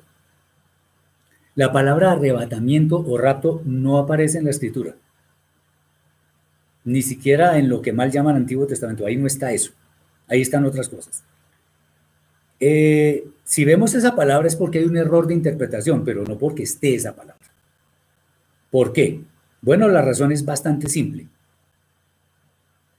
El Eterno no requiere una acción tal como arrebatar, que tiene en la inmensa mayoría de las oportunidades una connotación negativa similar al momento en que una fiera toma, una, toma su presa por la fuerza. Haciendo el paralelo con el actuar del Eterno, si Él quiere hacer una manifestación de su voluntad, no requiere ni fuerza ni de quitarle nada a nadie, porque Él simplemente lo puede todo. El poder de Él y su majestad está muy por encima de toda acción o consideración humana. Ah, entonces, debemos buscar lo que dice la escritura de otra forma. Entonces ya se estarán dando cuenta que rato no existe, eso no, eso no hay. Muy bien. Primera de Tesalonicenses, capítulo 4, versículos 13 al 17. Tampoco queremos, hermanos, que ignoréis acerca de los que duermen, para que no os entristezcáis como los otros que no tienen esperanza. Porque si creemos que Yeshua murió y resucitó, así también, también enviará Elohim con él a los que durmieron unidos a Yeshua. Porque os decimos esto como fue enseñado por el Adón, que nosotros que vivamos, que habremos quedado hasta la venida del Adón, bajo ninguna forma precederemos a los que durmieron, porque el Adón mismo con voz de mando como de arcángel y con shofar de Elohim descenderá del cielo. Y los muertos en Mashiach resucitarán primero. Luego nosotros los que estemos aún aquí vivos seremos levantados hasta las nubes para juntarnos con ellos y darle la bienvenida al Adón desde el aire y así siempre estaremos con el Adón. Muy bien. Atención a lo que vamos a decir. Es muy importante. Rav Shaul de bendita memoria. Dice, decimos esto como fue enseñado por el Adón, lo que significa que esta enseñanza la recibió Rab Shaul de Yeshua mismo. Aquí no hay mentiras. Yeshua hace la voluntad del Padre. Él no miente. Por tanto, esto merece nuestra credibilidad en cuanto a lo que, lo que hace de suceder cuando Yeshua vuelva de nuevo a la tierra. Muy bien. Entonces, va a haber una transformación instantánea. Ya vamos a ver con esto que el siguiente tema que vamos a revisar, que es bien importante. Entonces, rato no hay. Bueno, vamos a, decirle a Pablo que no habla de aquellas personas. Sí, hay personas que dicen que no tienen Torah, pero son Torah para ellas mismas. Entonces, ¿qué sucederá con ellos si nunca supieron nada del Eterno? Sí supieron, por medio de las cosas que existen. Por tanto, el Eterno que es justo, juzgará según el conocimiento y las intenciones de cada persona. Hay muchas personas que vivieron en libros de sinagogas y todo eso, se les juzga de una manera. A los que nunca tuvieron acceso a una, a una Biblia, a una Torah, se les juzgará de acuerdo con su conocimiento. Muy bien. Atención, viene otro, un tema conexo con esto. ¿Cuál es el orden de las resurrecciones? Muy bien.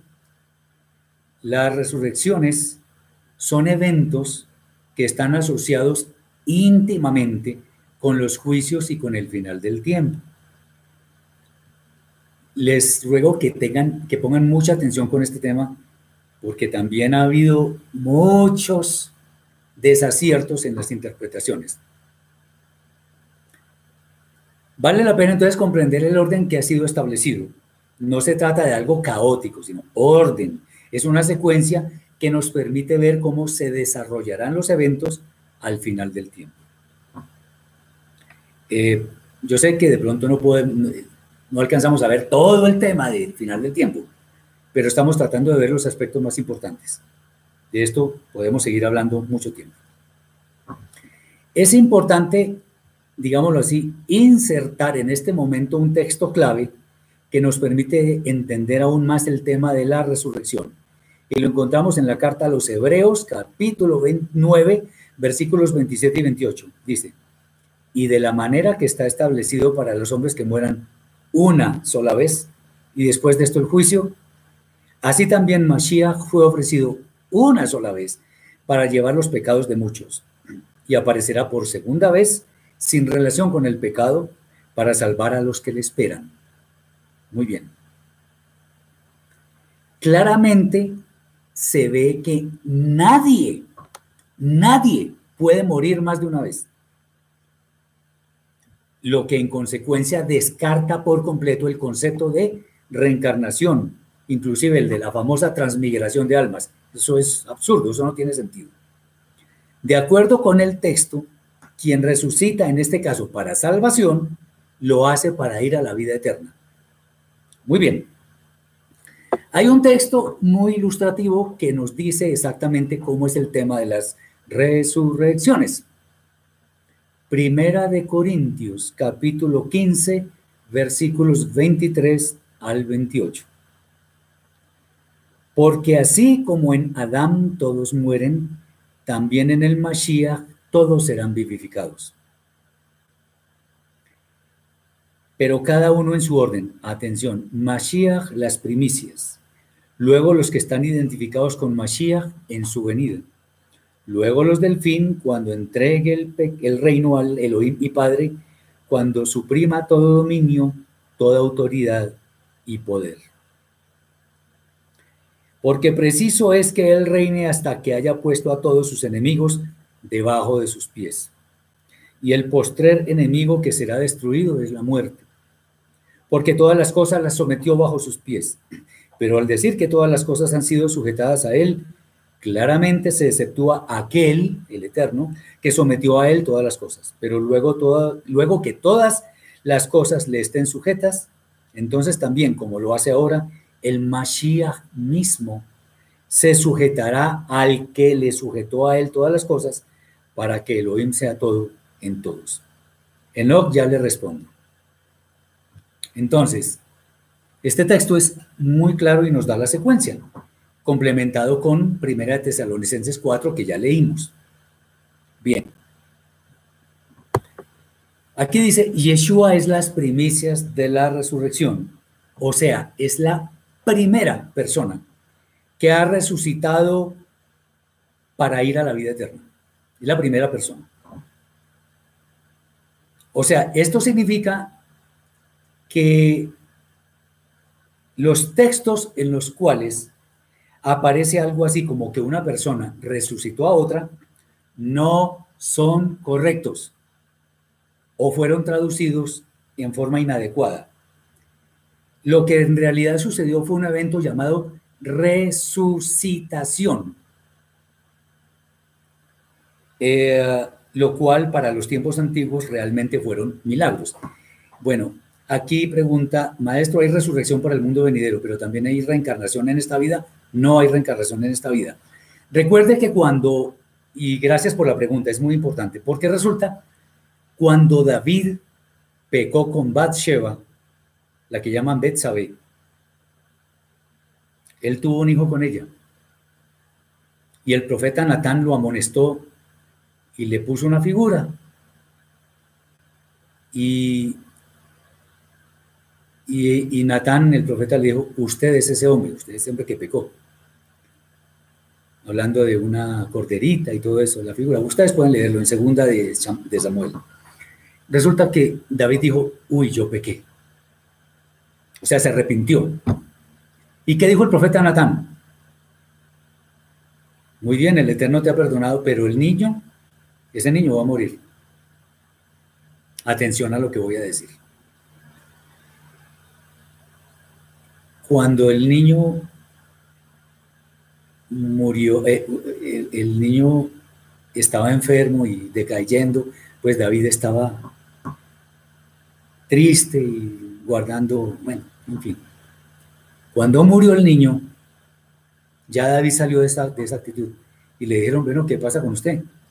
Dijo, el niño murió, él no volverá a mí, mas yo iré a él.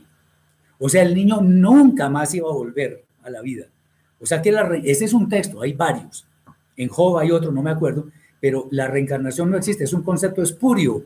Eso no está en la, en la escritura. Entonces, el, dice también en alguna parte, en el Sheol, ¿quién te podrá alabar? El que va al Sheol no vuelve a la vida sino para el juicio final. Entonces, no hay reencarnación. Además, si hubiera reencarnación, permítanme decir esto. Eso sería injusto. Porque entonces algunos podrían tener una vida, otros dos, otros cinco. Eso no tiene sentido. Todo está establecido para los hombres que mueran una sola vez. Bien, ahora, pues, alguno dirá, bueno, ¿y qué pasa con, con Elías? Que, que, dicen que, que Johanan el inversor, o sea, Juan el Bautista, era el profeta Elías. No, hay que tener en cuenta esto. No es que él fuera, sino que tenía la el mismo espíritu de Elías. El celo, la forma de hablar, la forma de vestirse, la forma de comer, pero no era el profeta Elías. Tengamos muy en cuenta esto. Alexander Ocampo, este tema que está preguntando no es de este, no es de, no es para hoy. Dice, quiero preguntar si la mesusa es vigente para nosotros, pues ahí están las tres letras del guardián de las puertas de Israel. Amigo, eso es. Le pido que me lo pregunte por el, por el correo o lo que sea, porque sobre eso ya también he enseñado suficientes veces, pero bueno, ya lo veremos. Yo le respondo por allí. No nos salgamos del tema. Bien, entonces, un evento de resucitación es un, evento, es una, un procedimiento, llamémoslo así, un procedimiento médico, en el cual una persona que le han menguado sus signos vitales, de alguna forma lo vuelven a, la vida, lo, reaniman. Y esto aplica a Lázaro, por ejemplo, al hijo de la viuda de Sarfat, a la niña que Yeshua levanta, ¿Se acuerdan que él dijo, la niña no está muerta, no está muerta, sino que duerme? Literalmente estaba, estaba, estaba dormida. Si esto no fuera así, si no fuera así, ¿qué pasaría? Yeshua no sería las primicias de la resurrección. O sea, estaríamos ante un texto mentiroso. Entonces, Yeshua es las primicias, es el primero que resucitó. De hecho, permítanme decir que es la única persona que ha resucitado. No, nadie más ha resucitado. Entonces, ¿qué pasa, por ejemplo, con esas personas? Fueron reanimadas, fueron, se les hizo resucitación, no resurrección. Resucitación, que es un procedimiento médico. En ese entonces no había aparatos médicos para... No, era un milagro. Porque déjenme decirles, si Lázaro, como lo he dicho en muchas charlas que he dado, si Lázaro hubiera resucitado para vida eterna, estaría vivo en este momento. Y como le digo yo a la gente, yo haría unos ahorritos para ir a Israel, para ir a Israel a ver a Lázaro. Tendría cuerpo glorificado, no necesitaría comer. Entonces, además lo de Lázaro sucedió antes de que muriera Yeshua. Entonces no hay tal. No hubo resurrección, sino resucitación, que es diferente. Muy bien. La segunda, ¿cuál es resurrección de Moshe? No. Resurrección de Moisés, ¿dónde está escrito eso? No, no lo conozco. Bien, la segunda resurrección, esta vez masiva, ocurrirá con quienes creyeron en Yeshua como Mashiach y murieron con esa esperanza, tanto Antiguo como Nuevo Testamento, por decirlo así. Eh, eso está escrito, eso lo, acabamos de ver. La tercera instancia de la transformación será la transformación de quienes estén o estemos vivos y hayamos creído en Yeshua, su doctrina, su obra expiatoria, seguimos su ejemplo, etc. Y este, este conjunto de personas recibirá a Yeshua en las nubes. Eso está escrito. Y por último, los del fin, o sea, aquellos que serán resucitados para condenación eterna. Entonces, existirá una secuencia que ocurrirá al final del tiempo en cuanto a las resurrecciones, pero cada persona resucita una vez, las cuales serán previas a los juicios que habrán de venir. Ahora, si está establecido para los hombres que mueran una sola vez, entonces algunos dicen, entonces la transformación de quienes están acá y no han muerto, algunos dicen, puede ser, que lo que va a suceder es una muerte instantánea y se cambia el cuerpo por uno incorruptible. Puede ser, eso no está escrito, puede ser. Bien, habrá resurrecciones para buenos y para malos, de manera que todos seamos conscientes del porqué de nuestro juicio, que no tendrá ninguna falla, pues solo se inclinará hacia la actitud del corazón, pues el Eterno todo lo ve y a las obras concretas que hicimos en el cuerpo mientras tuvimos vida. Muy bien. Eh, vamos a acelerar. Espero que no estén aburridos con el tema. Viene otro tema que es el tiempo del milenio. En la escritura, especialmente en la Brida Hadashah, existe una mención muy importante acerca del tiempo que debe venir antes del juicio final que hará el Eterno. Este tiempo es el milenio tiempo en el cual habrá un gobierno justo y perfecto, el cual será presidido por el Mashiach y sus delegados en todo el mundo, demostrando con ello que sí era posible un mundo en paz perfecta. Lamentablemente, con la entrada del pecado eh, en el mundo, el orden perfecto se pervirtió, pero volverá a ser una realidad. Es bueno decir entonces, antes de mostrar los textos respectivos, que el Eterno prometió, como ya lo había dicho, cielos nuevos y tierra nueva. Una forma de ver el porqué de esta decisión es, ya lo había dicho, porque los cielos y tierra actuales han sido testigos fieles de la maldad de la humanidad en el transcurso de la historia. Dado que es evidente que no mienten, es necesario que existan otros testigos que den fe de la justicia que morará en el tiempo en que la maldad será atada. El primer texto referente al, texto, al, reino milenial lo encontramos curiosamente en el Salmo 2, Teilim 2. Dice, ¿por qué se amotinan las gentes y los pueblos piensan cosas vanas? Se levantarán los reyes de la tierra y príncipes consultarán unidos contra el Eterno y contra su Mashiach, diciendo, rompamos sus, ligaduras, o sea, matémoslo, y echemos de nosotros sus cuerdas, sí, quitémosle la vida. El que mora en los cielos se reirá, Adonai se burlará de ellos, luego hablará a ellos en su furor y los turbará con su ira. Pero yo he puesto mi rey sobre Sión, mi santo monte.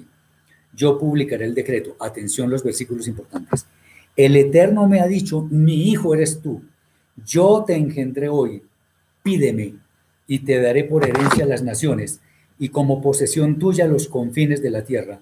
Los quebrantarás con vara de hierro. Como vasija de alfarero los desmenuzarás.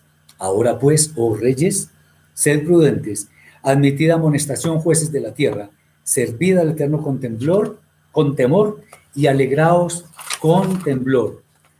Honrad al Hijo para que no se enoje y perezcáis en el camino, pues se inflama de pronto su ira. Felices todos los que en Él confían. Miren, aquí hay algo que me, me interesa mucho. Dice, pídeme y te daré la, por herencia las naciones y como posesión tuya los confines de la tierra. ¿Se acuerdan de una tentación que tuvo Yeshua? Que dicen que el enemigo, el tentador, su mala inclinación, le dijo, si usted se inclina ante mí, yo le doy todos los reinos de la tierra. ¿Se acuerdan de eso? Eso está en el Salmo 2, pero de parte del Eterno. Si Yeshua hubiera caído en esa tentación, no hubiera sido apto para ser el Mashiach, como está escrito en el Salmo 2. Espero que lo tengan en cuenta. Muy bien.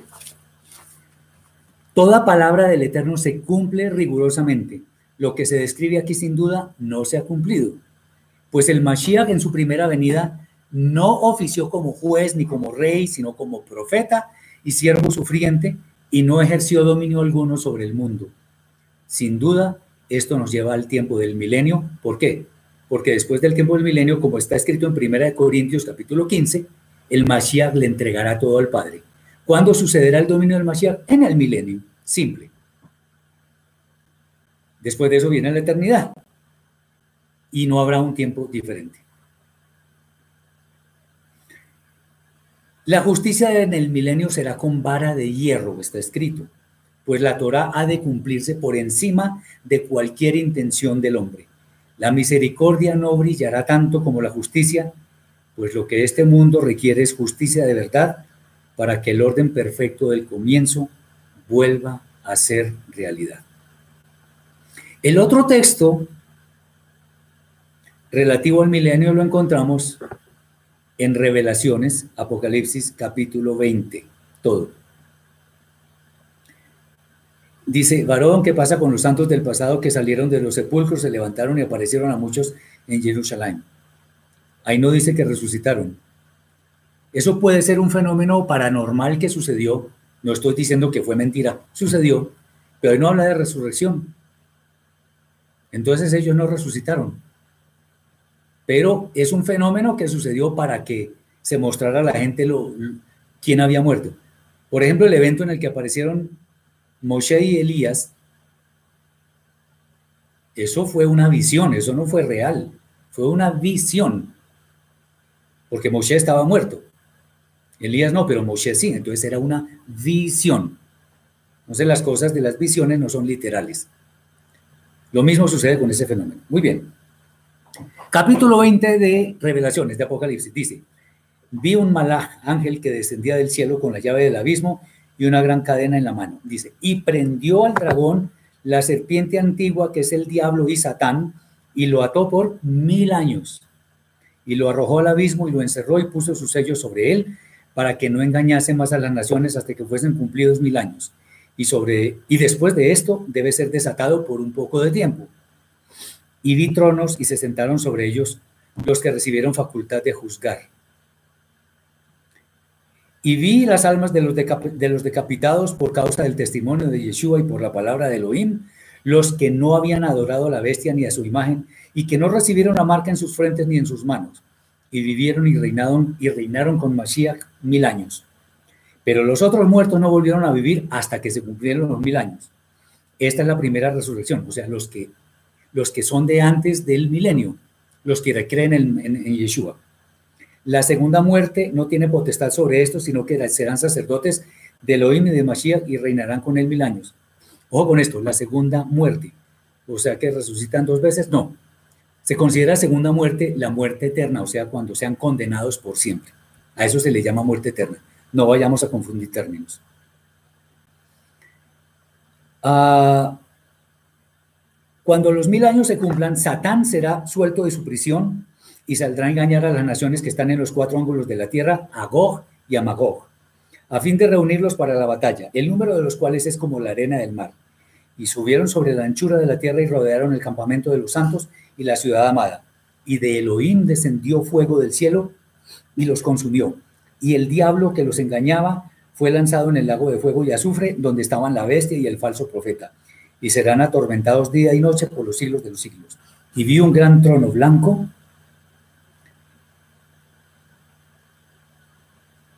y al que estaba sentado en él, de delante del cual huyeron la tierra y el cielo, y ningún, y ningún lugar se encontró para ellos. Si ven, va a haber nueva tierra y nuevo cielo, porque esta no, no, no puede ser. Eh, el Eterno nos recogerá, nos llevará. Y los muertos grandes y pequeños de pie, y vi a los muertos grandes y pequeños de pie ante Elohim, y los libros fueron abiertos, y otro libro fue abierto, el cual es el libro de la vida. Y fueron juzgados los muertos por las cosas que estaban escritas en los libros según sus obras, como lo hemos dicho todo el tiempo. Y el mar entregó los muertos que había en él, y la muerte y el Hades entregaron los muertos que había en ellos, y fueron juzgados cada uno según sus obras. Y la muerte y el Hades fueron lanzados al lago de fuego. Esta es la muerte segunda, y el que no se halló inscrito en el libro de la vida fue lanzado al fuego. Claramente este pasaje nos dice que va a haber un periodo de mil años. Ahora, quiero explicar algo. Dice, y prendió al dragón, la serpiente antigua, que es el diablo y Satán. Son la misma cosa los cuatro. ¿Cuál es la serpiente antigua? Serpientes famosas en la escritura solo hay dos. La que estuvo en el jardín de Edén y la que Moshe elaboró en un mástil para que todo el mundo viera. No hay más. Eh, en singular, quiero decir. Ahí dice que esa serpiente, esa es la serpiente antigua, la más antigua, la del jardín de Edén. Es el diablo y Satán. Esa serpiente es el Satán. Pero ¿qué es el Satán? Ya lo he explicado miles de veces. El Satán es la mala inclinación que hay en nosotros. No crean que la serpiente le habló a Eva, no le habló. Eva maquinó cosas en su cabeza y su mala inclinación le llevó a cometer pecado. Entonces, la mala inclinación va a ser, eh, va a ser atada durante mil años. Aquí hay alguien que pregunta, ¿por qué Miguel contendía con el Satán por el cuerpo de Moshe? ¿Este evento aquí hace referencia? Bueno, el libro de Judas, yo tengo mucho cuidado en no, no mencionarlo, porque tiene cosas muy parecidas al libro de Enoch. Y ese libro no, no merece toda credibilidad porque no está en, el, en la escritura pero no solo porque no está en la escritura, sino porque tiene eventos que son como fantasiosos y no pueden ser catalogados como verdaderos. Entonces, tengamos en cuenta eso. Bien. Entonces, la serpiente antigua, el diablo y Satán. El, la mala inclinación.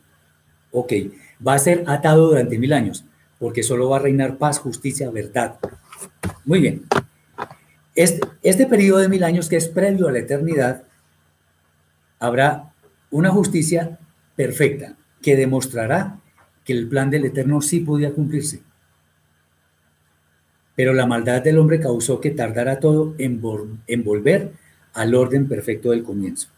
Los mil años serán un tiempo en el cual habrá paz, el trabajo no será gravoso, las misbos del Eterno podrán ser cumplidas y Yeshua el Mashiach gobernará el mundo. El Satán, que es la mala inclinación, será atado de manera que todas las personas puedan cumplir fielmente la Torah. No obstante, al tratarse de un gobierno que será con vara de hierro, se puede pensar que habrá quienes, al menos en su interior, querrían ir en contra de lo establecido, pero sus acciones serán retribuidas con dureza. Voy a decirlo coloquialmente. Aquí porque alguien robe algo en un supermercado, si no lo ven, no pasa nada. Pero en ese tiempo, si alguien intenta robar, le pueden poner, estoy exagerando, simplemente es coloquial. A ah, usted robó una moneda, se va 50 años para la cárcel, para que aprenda. Bueno, estoy hablando en términos figurados, no es literal. Una vez terminen los mil años, el Satán volverá a ser libre por un, un tiempo muy corto, porque después vendrán los juicios como paso previo a la eternidad. Cuando todo sea finalmente consumado, vendrá lo que el texto llama la muerte segunda, que no es una muerte física, sino espiritual, pues quienes sean condenados experimentarán la total ausencia del eterno, que sin duda se puede considerar como la peor de las muertes. Eh, que ¿Cómo escribo Yetzer? Ara? Yetzer con Y, Y-E-T-S-E-R y otra palabra Ara, con H. Bien, una mirada al texto, ya vamos a acabar, tranquilos. Al texto de Sofonías 3, 8 y 9 y preguntamos, ¿podemos invocar el nombre del Eterno? Vamos a ver. En la actualidad, desde hace mucho tiempo, muchos afirman conocer la pronunciación del nombre del Eterno. No obstante, la maldad imperante o imposibilita tal cosa, pues el santo de los santos, bendito sea, no ha de permitir que su nombre sea profanado de nuevo como ocurrió en la antigüedad. ¿Qué fue lo que pasó? En Bereshit, en Génesis capítulo 4, versículo 29, dice, y comenzaron a invocar el nombre del Eterno. El hebreo, el idioma hebreo tiene cosas muy interesantes y es que un pasaje se puede leer de varias formas, porque es muy rico en significados. Fíjense lo que dice, As ojal likro Adonai. Entonces se comenzó a invocar el nombre del Eterno. Sí, pero es que el verbo likro no solamente es invocar, sino llamar, mencionar. Entonces también se puede, se puede leer así. Entonces empezaron a llamar con el nombre del Eterno. ¿Qué significa eso? En ese entonces, a una mesa, a una piedra, a una camisa, a cualquier cosa, se le ponía el nombre del Eterno. Lo que hicieron fue profanar en la forma más burda el nombre del Eterno. Y ya es cuando se entiende por qué vino un diluvio después, porque la maldad era extrema. Entonces, si ahora que hay tanta maldad, hay personas que dicen que conocen la pronunciación del nombre, yo diría, de verdad, con la misma boca que maldicen dicen palabras soeces, con esa misma boca eh, pronuncian el nombre del Eterno. Por ahí no es la cosa. No es la cosa. La historia nos dice que hubo unos judíos muy piadosos, los masoretas, que se dieron a la tarea de idear unos signos para ponerle a las letras hebreas, porque anteriormente no había vocales. Entonces se podría perder la pronunciación de las palabras. Antes la memoria era muy buena, pero no se podía confiar en la memoria de las personas, entonces se optó por idear unos signos. Entonces las palabras se pronuncian como la forma original. Sin embargo, por eso fue que surgieron los, signos de las vocales. Pero, ¿qué tiene que ver esto con el final del tiempo? Muchísimo. Existe un texto, y ya lo vamos a leer, que ya les explico lo que quiero explicarles respecto al nombre. Sofonías, Cefanía 3, 8 al 9. No, Jehová no es correcto. Por tanto, esperadme, dice el Eterno, hasta que el día que me levante, hasta el día que me levante para juzgaros, porque mi determinación es reunir a las naciones, juntar los reinos para derramar sobre ellos mi enojo, todo el ardor de mi ira por el fuego de mis celos será consumida toda la tierra. Este es el versículo 3.8. Este es uno de los versículos, no es el único, yo pensé que era el único, pero no. Pero es uno de los versículos de la Torah que tiene las los 27 signos de las letras. Los 22 de las letras hebreas más los 5 de las letras sufit, cuando se escriben al final. Dice, eh, es como si dijera, ahí está hablando de juicio. O sea, está con las letras hebreas con la palabra hebrea, con la Torah, es que el Eterno va a juzgar. Y después dice, en aquel tiempo, porque eso no ha pasado, ese juicio no ha pasado, y por eso tiene que ver con el fin del tiempo. En aquel tiempo devolveré yo a los pueblos pureza de labios para que todos invoquen el nombre del Eterno para que les sirvan de común consentimiento. ¿Qué significa eso? Que no conocemos la pronunciación del nombre del Eterno. Algunos le dicen eh, como los testigos, otros les dicen Yahvé, otros Yahweh, nada de, nada de eso. Empezando porque la, la partícula ya nunca se escribe al principio de una palabra en hebreo. Entonces no es Yahweh. Eh, lo que más llama la atención es que después de los juicios, que aquí se suponen, como ya lo hemos mencionado, eh, el Eterno concederá pureza de labios para que todos puedan invocar su santo nombre. Pero esto sucederá cuando, cuando nadie, nadie pueda profanar el nombre. Y esto nos lleva al Olan o si acaso al milenio. Espero que estemos claros con esto. Y por último, el último gran suceso antes del fin. Ya, leí, ya lo leímos en, en Meir 13.10 y Matillahu 24.14. Dice así. Aunque muchos textos predicen muchas señales en el cielo, catástrofes en la tierra, eventos que están ocurriendo cada vez con mayor frecuencia, lo que nos indica que el tiempo del fin se está acercando o ya estamos en él. Y que todo es antesala de los juicios que no demoran, es importante enfatizar que todo ocurre en el final del tiempo, pero no, no anuncian la inmediatez, la proximidad de él. Existe un evento en medio de las palabras de Yeshua que es un verdadero hito para que llegue el fin de esta edad presente, el cual se puede leer en estos textos, Meir 13:10.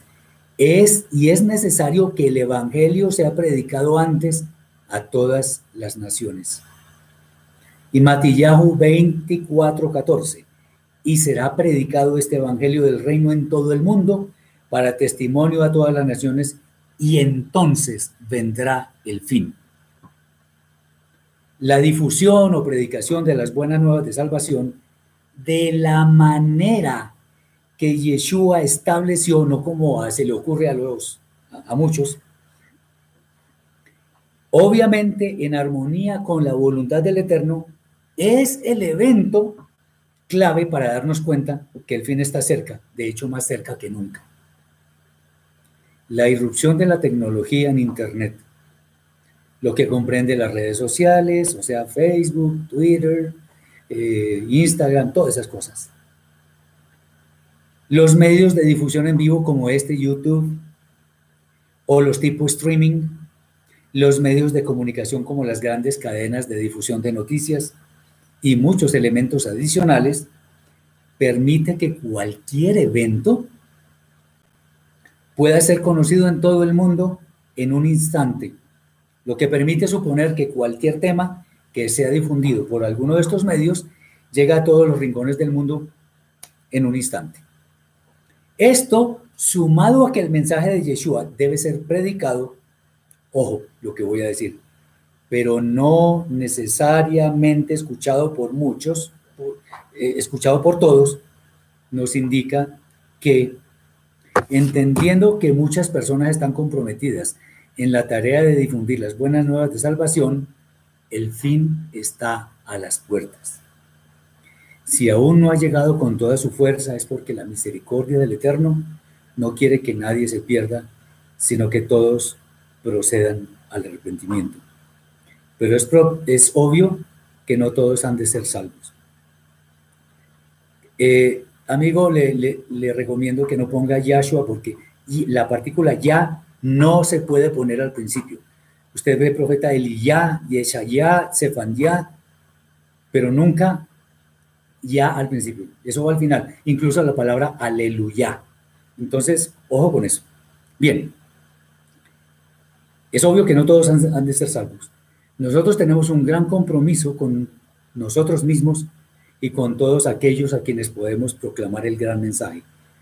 No es el mensaje de alguna religión, es el mensaje de Yeshua, el más judío de los judíos, el más piadoso de los piadosos el hombre que nunca pecó. Este mensaje es el que debemos proclamar. No la siembra del diezmo, no el evangelio de la prosperidad, no porque eso son mentiras. No podemos permanecer dormidos. El que tiene oídos para oír, que oiga. Espero que esta enseñanza les haya servido y que meditemos un poco en todo esto que el Eterno ha tenido para nosotros. Espero que sea de provecho. Muchas gracias por su atención, por su apoyo. Espero que estemos en contacto. Me pueden escribir al correo, al, canal donde está el video. Les agradezco mucho. Espero que tengan una muy buena semana. Una muy buena semana. Muchas bendiciones para todos, especialmente en esta época tan difícil de coronavirus. Muchas bendiciones para todos. Shabua todo. Y la última cosa que quisiera decirles es, tú estarás en paz, tu casa estará en paz y todo lo que posees estará en paz. Shalom.